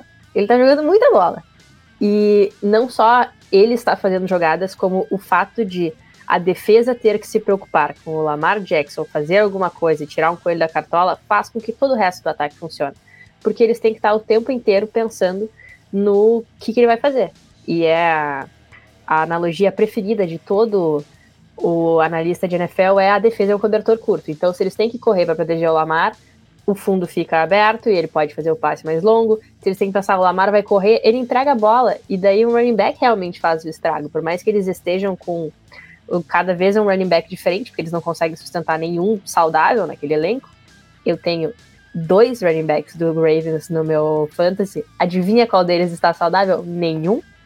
Uh, então é aquela questão, né? O, quando o Lamar joga bem, os Ravens funcionam porque a defesa está sempre o tempo inteiro perguntando: o Lamar vai passar a bola, o Lamar vai entregar a bola, o Lamar vai correr, o que a gente vai fazer? Então os Steelers que têm a defesa que estava jogando muito bem até a última semana vão ter que se preocupar com isso. Ano, uh, semana passada eles tiveram uma, um jogo muito abaixo da defesa, que foi bem. Uh, cederam bastante contra os Texans, que estão um time que estão surpreendendo positivamente. Mas eles vão ter que recuperar, assim. O TJ Watt vai ter que xingar a mãe dos defensores no vestiário, pelo jeito, porque os caras não entraram em campo. E ele tá. E ele tá fazendo uma temporada muito boa, só que ele tá jogando sozinho. Então ele vai precisar dar uma acordada nessa defesa para ver se tem alguma reação e segurar o Lamar. Se ele não deixar o Lamar, o Lamar correr, bom, daí essa defesa, esse ataque dos Ravens vira outra coisa. Mas se o Lamar tiver a liberdade de correr e a defesa tiver que o tempo inteiro se preocupar o que, que ele vai fazer, bom, daí esse é um jogo dos Ravens e não tem, assim, muita, muita questão. Boa, Mari. Antes, antes da nossa próxima prévia, vou só convidar novamente a galera a participar aqui no chat, né? É, deu uma arrefecida aqui nas mensagens, mandar, claro, super chat e aproveitando a audiência rotativa, se você ainda não deixou o like no vídeo, por favor, deixa o joinha aí de graça, é super rápido e ajuda demais aí o nosso conteúdo a alcançar o maior número de pessoas possível. Agora chegou a vez do Lucão falar sobre um confronto interessante de dois times do Sul, um de cada conferência. Acho que de pelo menos um lado aí do confronto a gente esperava, assim como o Rams e outras equipes que a gente já falou e ainda vai mencionar, muito menos do que eles estão entregando nessa temporada, que é o Houston Texans, né? Visitando o Atlanta Falcons com um over-under baixo esperado pelas casas de apostas, 41 pontos e meio no total. E os Falcons, ainda favoritos, eu até coço a cabeça em relação a esse favoritismo, por apenas um ponto. Então, muito equilíbrio esperado aí. Mas esses Texans de CJ Stroud estão entregando muita coisa dos dois lados da bola, na minha opinião. Quero saber se você concorda, Lucão. Eu concordo bastante. Finalmente o High State está produzindo produzir um quarterback é. decente para a NFL. Zé Ferraz, um cara que me alerta muito sobre isso. É, lembrou muito bem. Finalmente o High State produzindo um quarterback para NFL. A gente sabia que o CJ Stroud era o, o QB mais preciso da, da, dessa classe do draft, né? Tanto que ele segue sem ser interceptado. Ele é um cara que, que vem batendo alguns pequenos recordes da liga e um deles é um, o maior tempo para um calouro sem interceptação. E assim, ele vem evoluindo gradativamente a cada, cada partida. Ele tem mostrado mais, tem mostrado uh, assim, uma parceria muito boa com o Nick, Nico Collins, fez duas grandes partidas com o Tank Dell. Uh, o time está aproveitando muito bem esses recebedores, só que infelizmente uh, mais uma lesão na, na, linha ofensiva pode afetar ele agora, saiu agora há pouco, que o, que o Green, que, o, que, um dos guards do, do, do Houston Texas machucou, e isso pode afetar, querendo ou não. e essa sequência, né, essa proteção do, do, do CJ Stroud, porque ele não é um dos caras mais móveis do mundo, pelo contrário. Ele é um cara que, que tem alguns problemas de mobilidade, ele é um pocket passer puro, uh, não é esse dual threat que a gente espera muitas vezes dos, dos, recentemente dos quarterbacks vindos do college, mas é um cara que tem mostrado muito bem seu jogo, e a defesa dos Falcons, mesmo, mesmo com alguns desfalques em dados momentos, tem do, dos Texans, mesmo com alguns desfalques em dados momentos, tem correspondido muito bem. Então, assim, o Demico Ryan está fazendo um grande trabalho. Acho que os Texans, que é um time que ainda está em rebuild, que é um time que ainda precisa de muito, tem mostrado bastante coisa, né? A gente viu nessa última partida o Damon Pierce carregando um pouco mais a bola, uh, tendo mais toques na bola. A gente já citou aqui o Collins e o Stroud fazendo um grande estrago.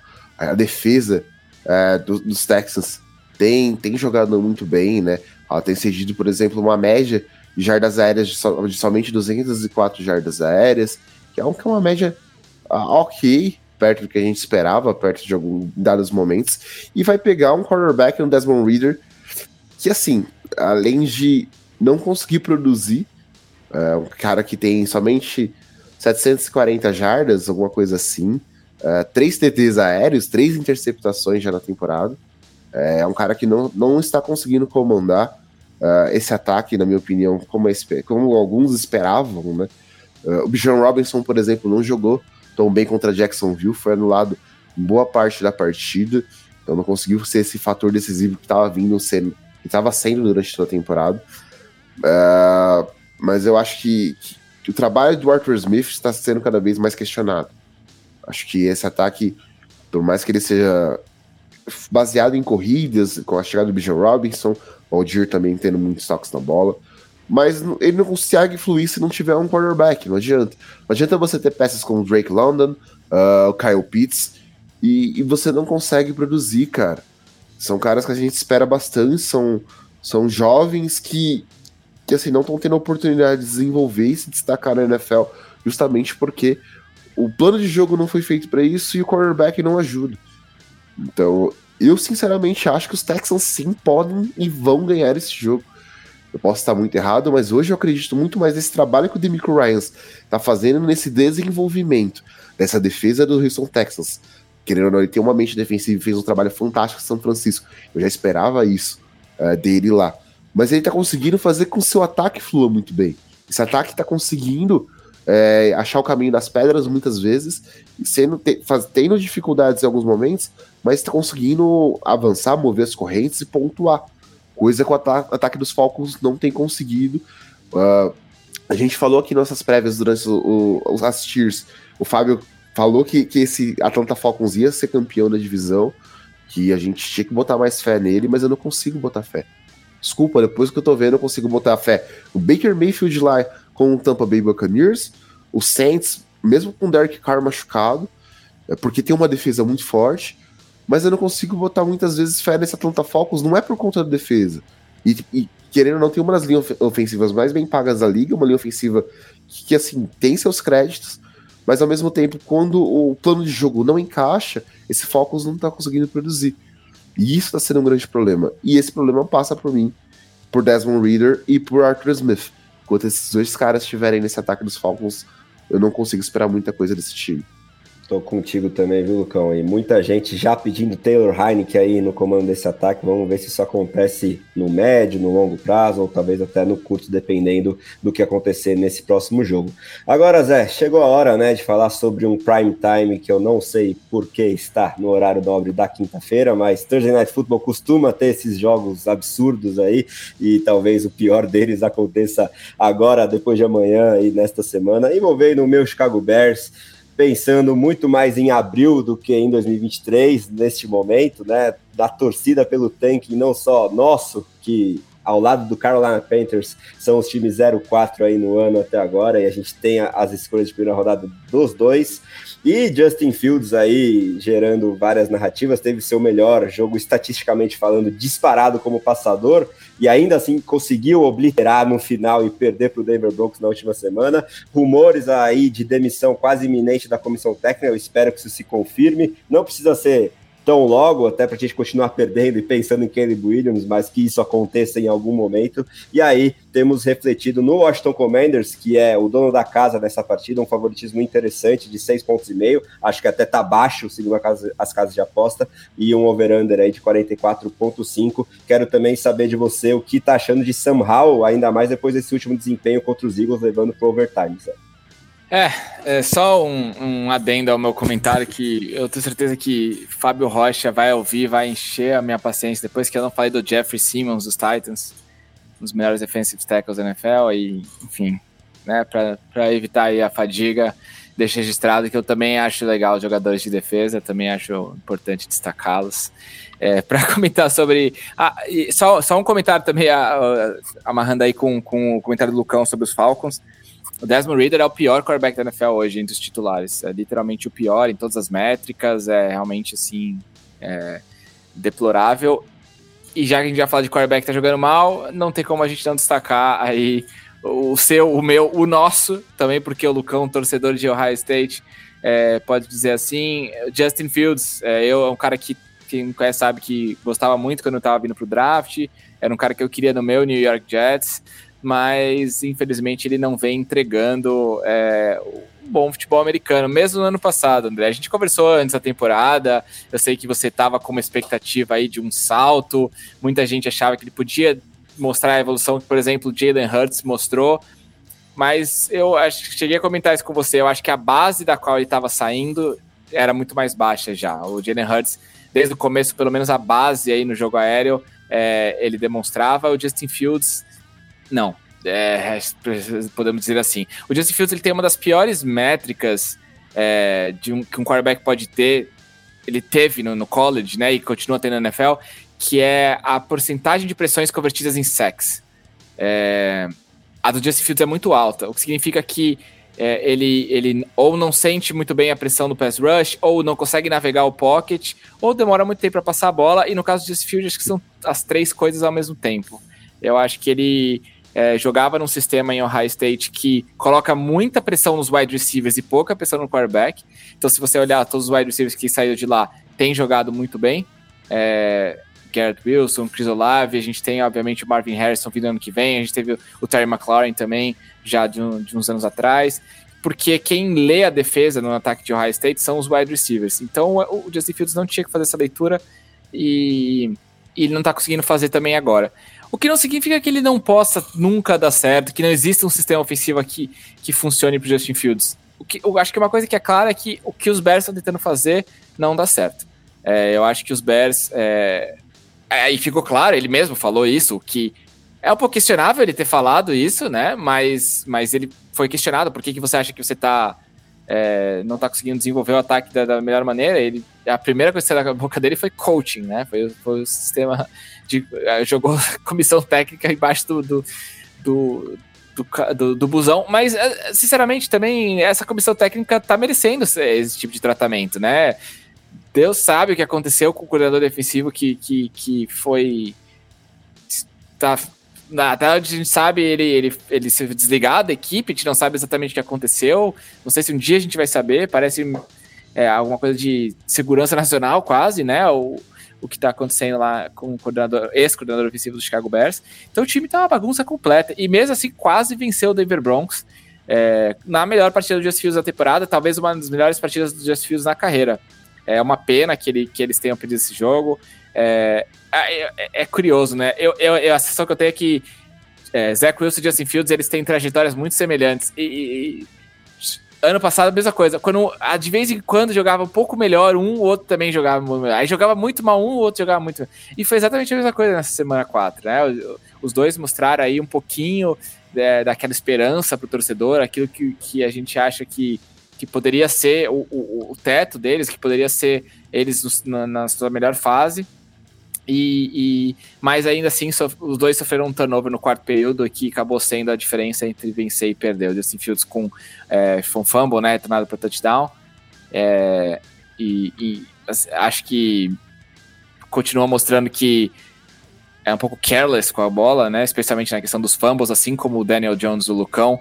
É, é essa coisa meio aloprada. Eu vejo um pouco do Justin Fields, o que eu vejo no Daniel Jones, que é essa completa é, awareness, assim, é consciência de que existem outros jogadores tentando te trucidar ali.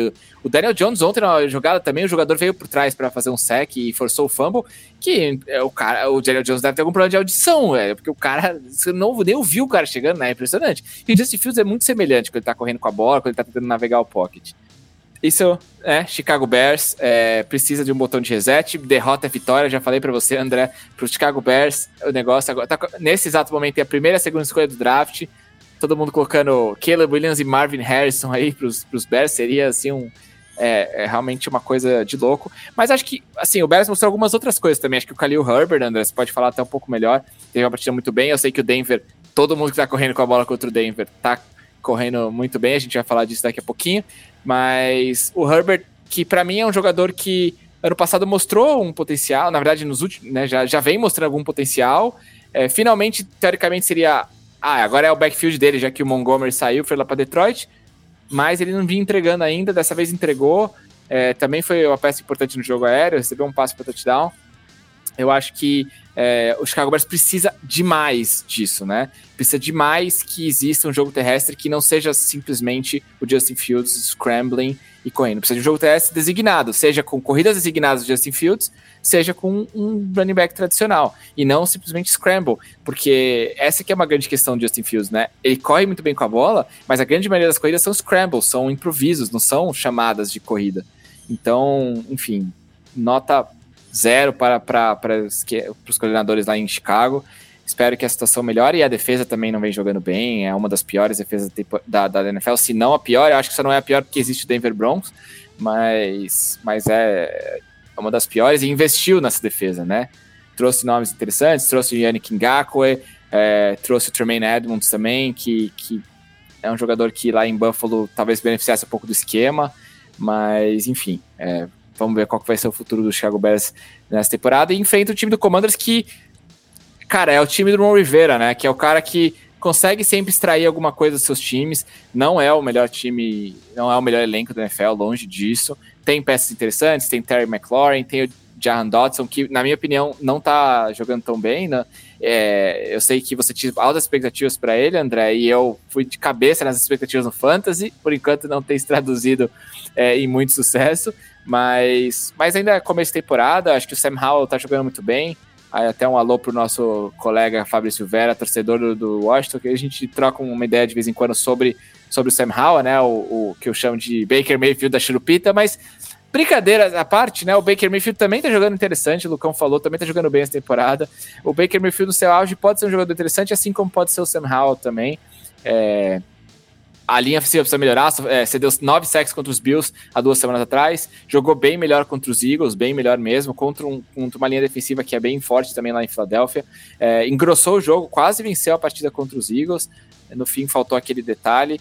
É, venceu seus dois primeiros jogos. Acho que é um time que está muito melhor montado do que, do que a equipe do, do, dos Bears. O Brian Robinson está jogando bem também no, no, no na, na jogo terrestre, é uma linha defensiva muito forte, né? O Young ainda tá voltando, é um cara que a gente tem bastante expectativa, mas não dá para saber como ele vai ser depois da lesão. Mas tem Jonathan Allen, tem Montesuet, é um time que tem muitas armas ali naquela linha defensiva é, que deve pressionar bastante o Justin Fields e deve é, colocar ele nas situações de cometer os mesmos erros que ele, que ele vem cometendo na sua carreira.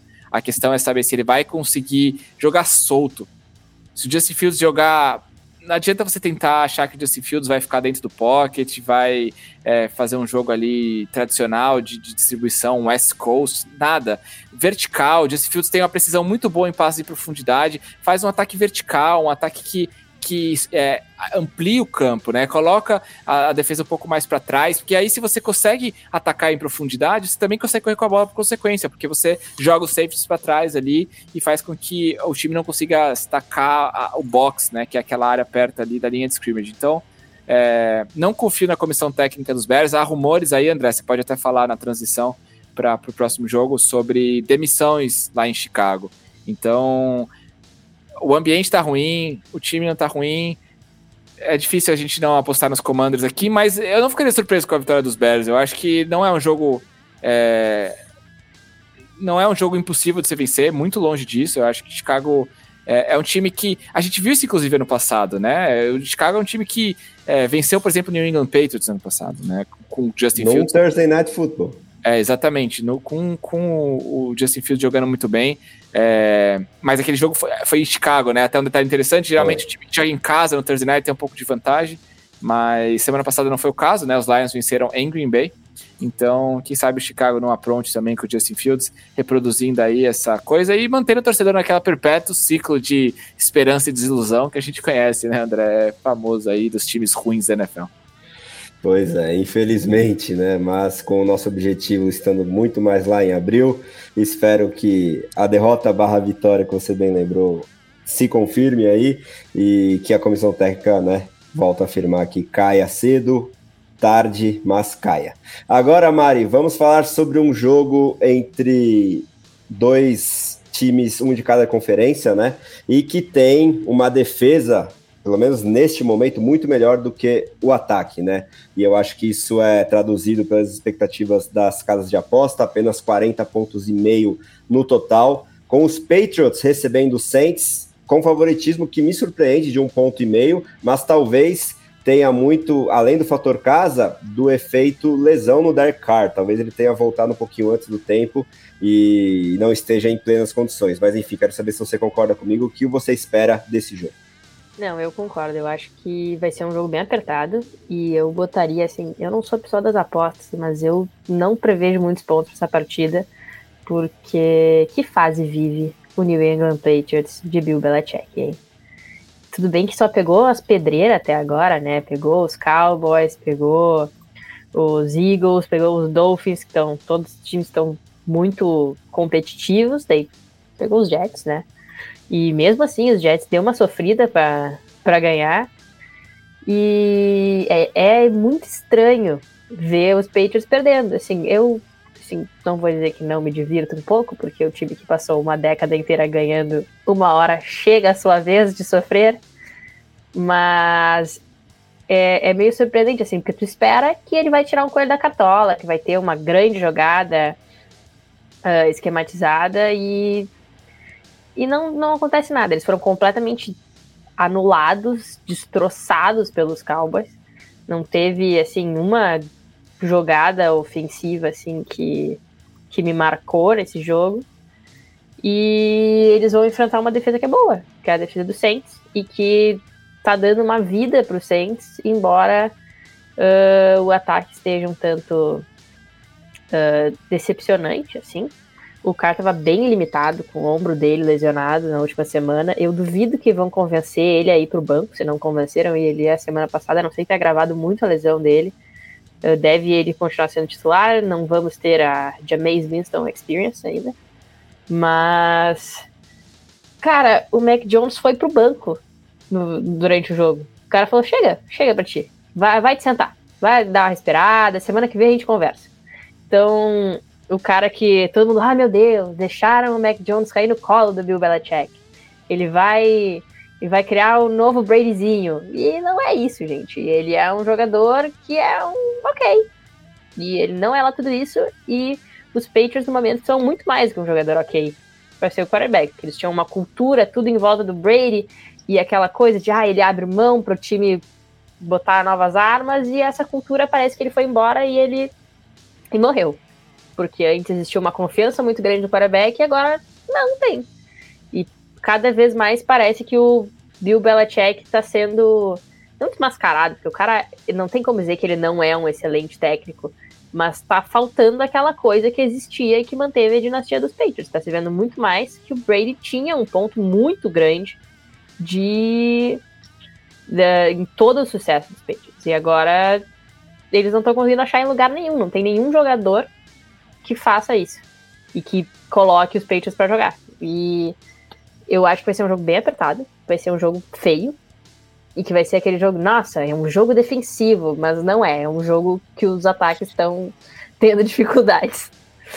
E eu vou eu vou botar essa em, no Saints, eu confio mais na defesa do Saints para fazer uma jogada e interceptar uma bola, fazer um pick six, quem sabe, do que fazer um, um grande jogo ofensivo de qualquer um dos lados. Boa, tô contigo nessa aposta também, viu, Mari? Agora, o Ricardo chegou... não me pagou para falar isso, vamos deixar bem claro. Lógico, ele tá aqui nos bastidores gostando aí da sua aposta.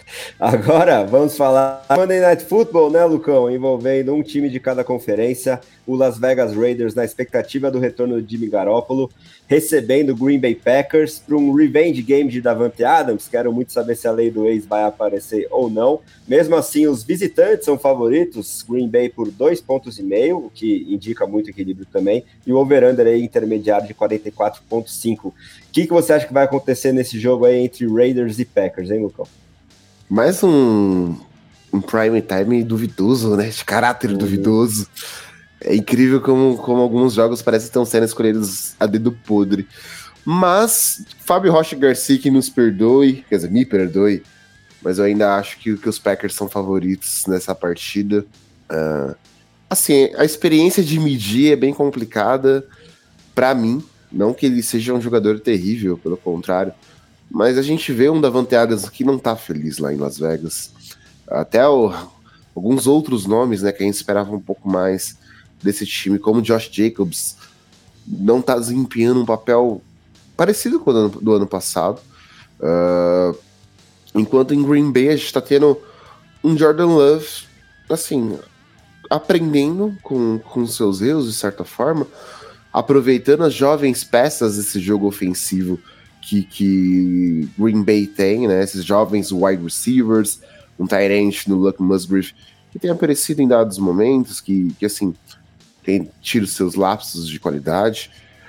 A gente espera um Aaron Jones é, correndo bem nesse jogo, né?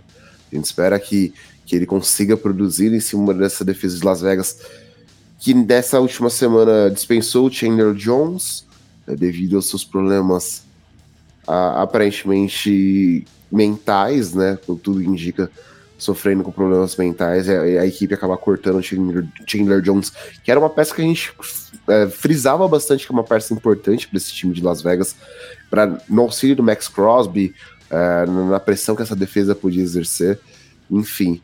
É, eu não espero uma partida, uma partida bonita com um placar enorme, mas eu ainda acredito que os Packers, mesmo fora de casa, mesmo jogando Las Vegas, ainda são favoritos, porque o Josh McDaniels, para mim, ainda apresenta grandes problemas.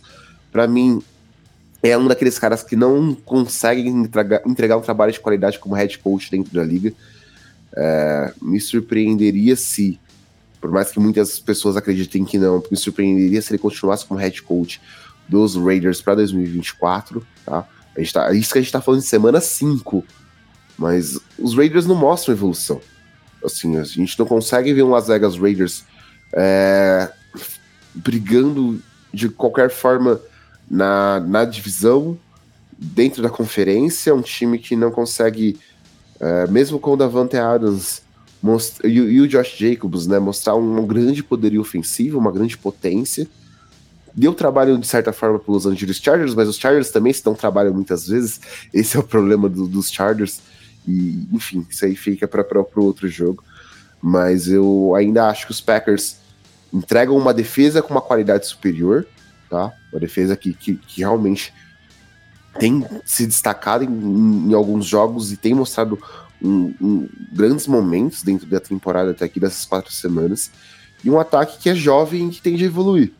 Assim, eu não vou falar isentar o Jordan Love dos erros que ele tem cometido durante a temporada, mas também tem que, que dar falar sobre os ônus que é ele ter conduzido, estar conduzindo é, esse ataque com, os, com as jovens peças que ele tem de forma consistente em certos momentos. E, enfim, não acredito que, os Packers é, tenham grandes dificuldades para bater os Raiders. E se os Raiders vencerem esse jogo, me surpreenderia bastante. Boa, Lucão. Agora, Zé, chegou a hora de falar sobre o seu Jatão, que visita o Denver Broncos, né? Que teve um jogo tão é, peculiar contra o meu Chicago Bears e talvez a gente possa comentar um pouquinho sobre possíveis intenções ou não de Sean Payton aí estreando como treinador de Denver e talvez tenhamos aí um confronto interessante entre esse ataque do Russell Wilson, que pelo menos em termos individuais melhorou bastante de desempenho do ano passado para esse, contra essa defesa dos Jets, que mostrou contra o Mahomes que ainda é bem forte, por mais que você tenha suas ressalvas às vezes, né? E agora esse ataque comandado por Zach Wilson deu é, pequenas pistas aí, glimpses de, desse teto que ele pode ter, talvez um pouquinho estimulados pela volta do Aaron Rodgers, a convivência ali no centro de treinamento, ele liberado é, das questões médicas mais imediatas, agora em plena recuperação do Aquiles, esperando voltar é, pelo menos para a próxima temporada. Enfim, o que, que você espera sobre esse jogo que tem os Broncos jogando em casa favoritos por 2,5? É, uh, putz, muita coisa poderia ser dita desse jogo aí, mas vamos sejamos sinceros, os fãs daí do nosso podcast, a galera que está nos escutando até agora, a galera que vai nos escutar é, depois na versão gravada, não quer ouvir tanto sobre New York Jets e Denver Broncos, convenhamos, né? É, como você falou, André, o Russell Wilson realmente vem jogando melhor essa temporada, bem melhor, inclusive, em várias métricas, ele está aí pelo menos entre os 15 melhores da NFL. É, o ataque não vem sendo grande problema lá em Denver, e sim a defesa, que tem cedido aí é, números históricos nas quatro primeiras semanas, 70 pontos para o Miami Dolphins, é, mais preocupante ainda, quase 30 pontos né, para o Chicago Bears. É, eu acho que, que é, eu, eu, vi um comentário de alguém que, que que falou o seguinte: falou, é, é, é mim é incrível que o Champeito tenha visto esse time do Denver Broncos treinar e tenha feito os comentários que ele fez sobre o Nathaniel Hackett no ano passado, dizendo que foi o pior trabalho de um técnico na história da NFL. É, porque assim, convenhamos que é um bagulho que você não fala de jeito nenhum, né? Nem se você é, assumisse aquele 49ers do Jinton Sula que a Mari vai se lembrar aí, nem se você assumir um trabalho assim, que, que aliás, Dinton Sula foi campeão na, na NFL Europa, grande Dinton Sula, tá treinando um time lá na Alemanha, eu acho, e foi campeão, NFL Europa não, porque não é NFL, Liga de Futebol Americano Europa, mas, enfim, quem me conhece sabe que as tangentes são sempre longas, né, mas... É, voltando a Jets e Broncos, então, é, essa defesa dos Broncos é inacreditável o que está acontecendo. Tem um dos melhores corners da NFL, né, no Patrick Surtain que não tá jogando tão mal, não tá jogando, obviamente, ao nível que jogou nas últimas duas temporadas, mas quando você coloca muita pressão num cornerback, que é o único jogador que, que tá desempenhando uma defesa, fica quase impossível, né? Que nem um goleiro quando a defesa joga, é, é não joga nada, né? O goleiro, é, até certo ponto, não dá para fazer milagre toda bola. Então, é, é o time que teoricamente, ano passado vendeu peças importantes, né? Bradley Chubb foi lá para Miami. É, esse último jogo não, não, é, não, tiveram Frank Clark, Justin Simmons, né? Que são duas, talvez, das, das melhores peças aí nessa defesa também. Precisa ver se eles vão voltar para esse jogo contra os Jets, não sei ainda.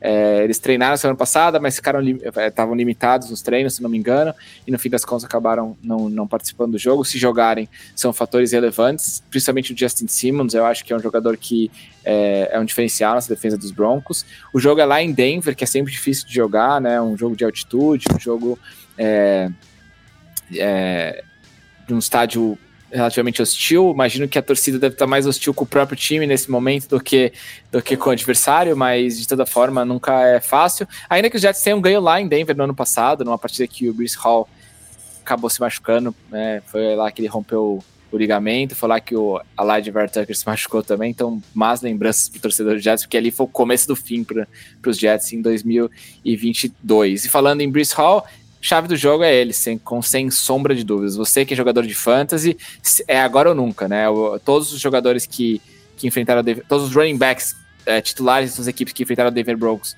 essa temporada e até alguns reservas também, passaram aí da, dos 15, 20 pontos, porque tem cedido muitos jardas terrestres, tem cedido muitos pontos para running backs. Eu acho que os Jets de todos os running backs que tiveram mais de 30 tentativas nessa temporada, o, o, running back com o maior número de jardas por carregadas é o Bruce Hall. E o menor jardas por carregadas é o Dalvin Cook, ambos do New York Jets. Então, os Jets precisam dar a bola mais para o Bruce Hall, menos para o Dalvin Cook. Eu, eu acho que essa divisão é até por conta da lesão do Bruce Hall, né? Ele vem aí de, de um.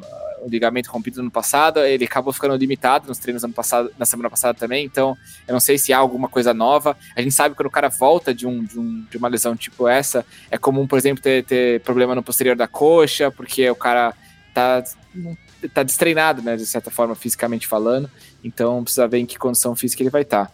E o outro elemento X, claro, Zach Wilson, né? Teve um dos seus melhores, se não o melhor jogo da sua carreira contra, contra o Kansas City Chiefs na semana passada.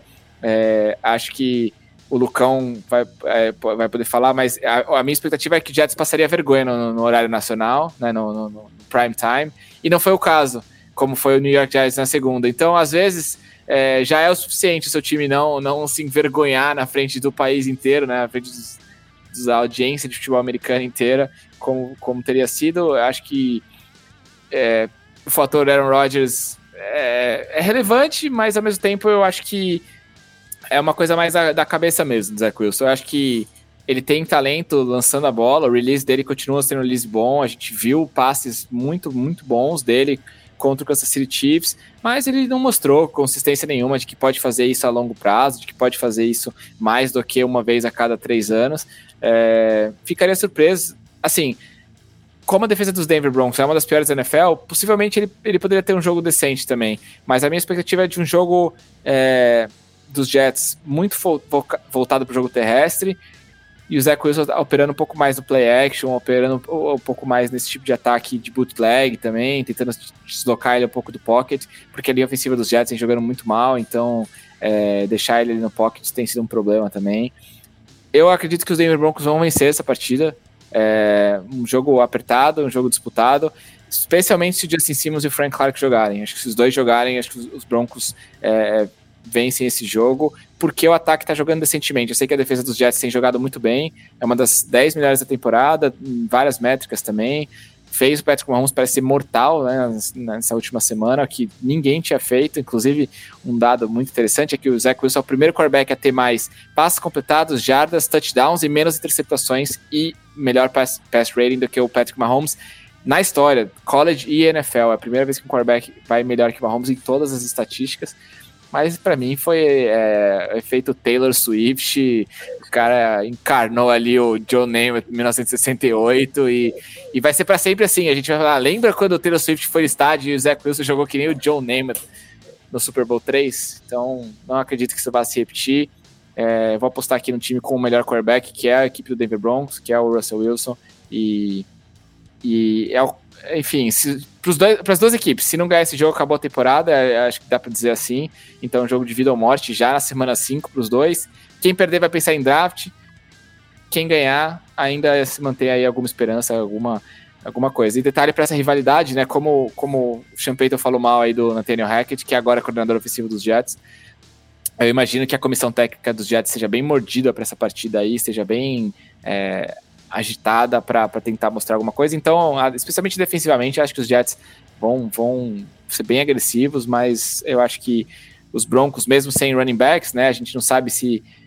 É, até perguntar para você, André, aqui, ó, nosso especialista do fantasy, quem que eu deveria pegar no fantasy? O Samad Pirine ou o McLaughlin, aí na ausência do Javonte Williams?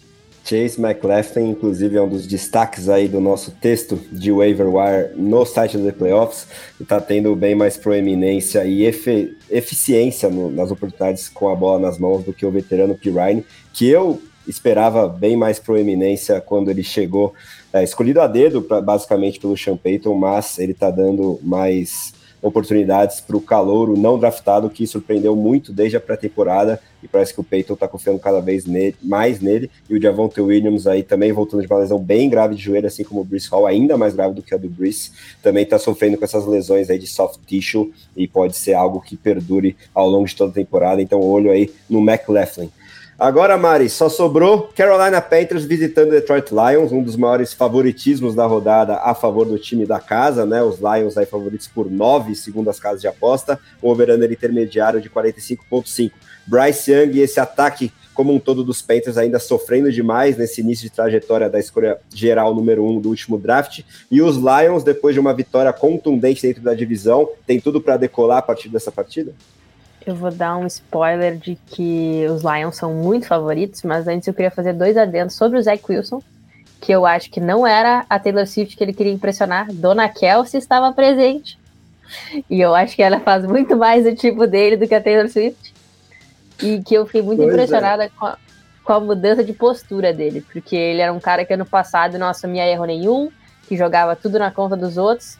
E a entrevista dele no, no final do jogo era: não, a culpa foi minha, eu errei, eu perdi esse jogo, e sendo que ele jogou o melhor jogo da vida dele, eu acho. Então, pelo menos mudou de postura, quem sabe.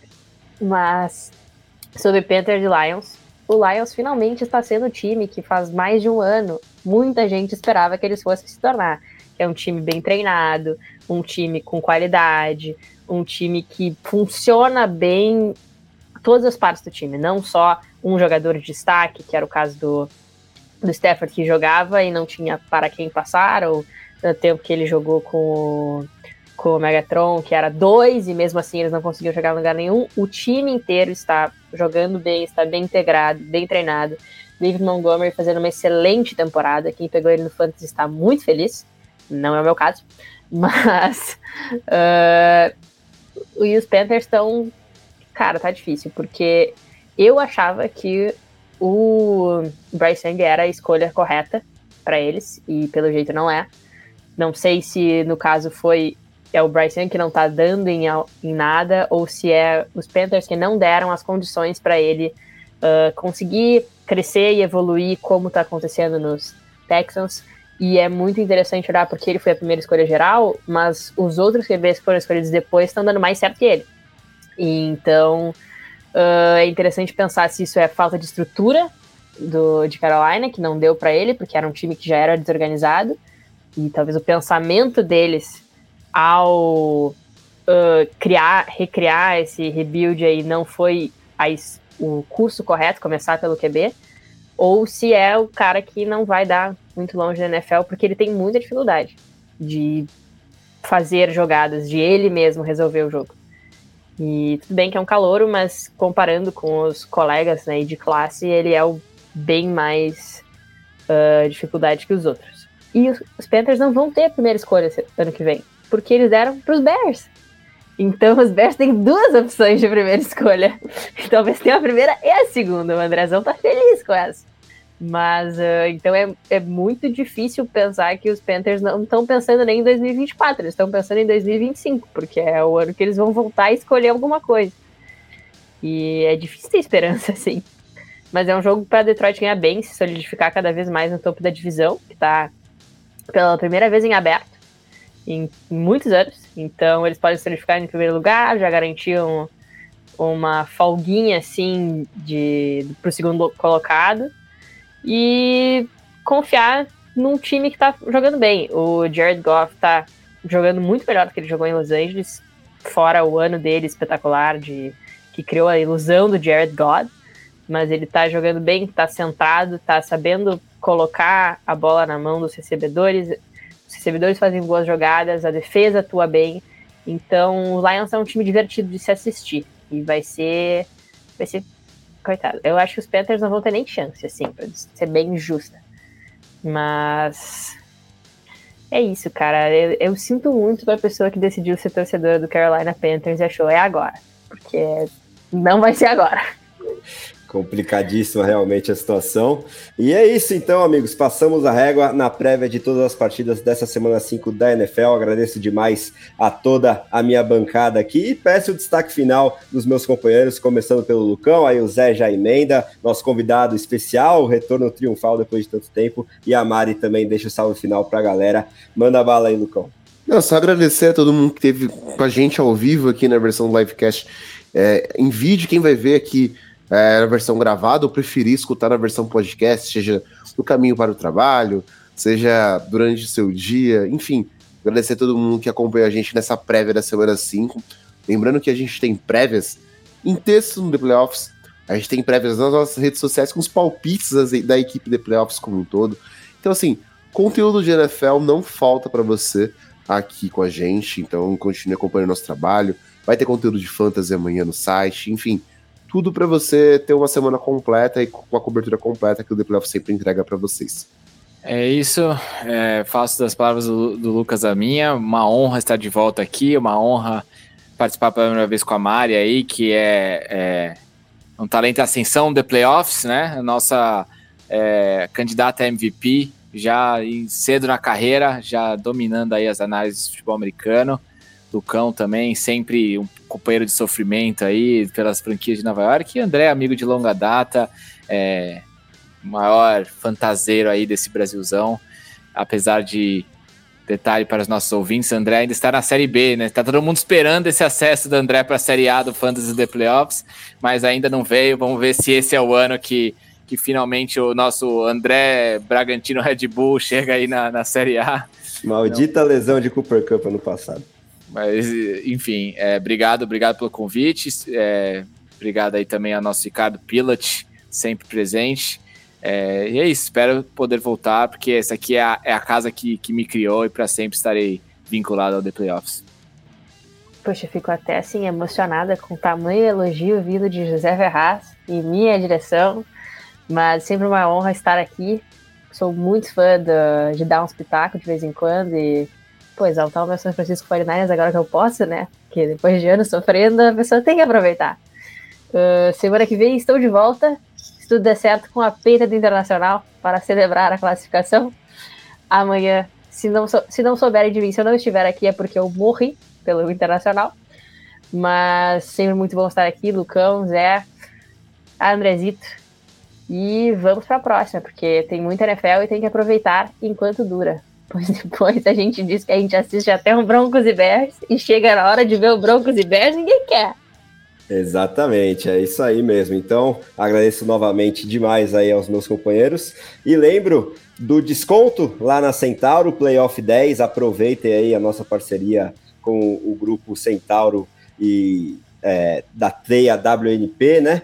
E vamos também lembrar que esse episódio foi editado pelo estúdio WPcom, que trabalha com gravação, edição e produção de podcasts, videocasts e áudios comerciais em geral. Então, se você tem um conteúdo que quer tirar do papel, fala com o nosso amigo Pique pelo telefone ou WhatsApp, DDD 54 99620 5634 ou entra no seguinte site, grupo WPcom com.br estúdio e lá você também acha os links para as aulas de edição de áudio do PIC no YouTube e para o curso que ele oferece, onde você pode aprender diretamente com a fera. Em nome de José Ferraz, Lucas Oliveira e Mariana Marciai, eu sou André Amaral e esse foi o livecast com a prévia da semana 5 da NFL em 2023. Muito obrigado para quem esteve com a gente, um grande abraço e até a próxima.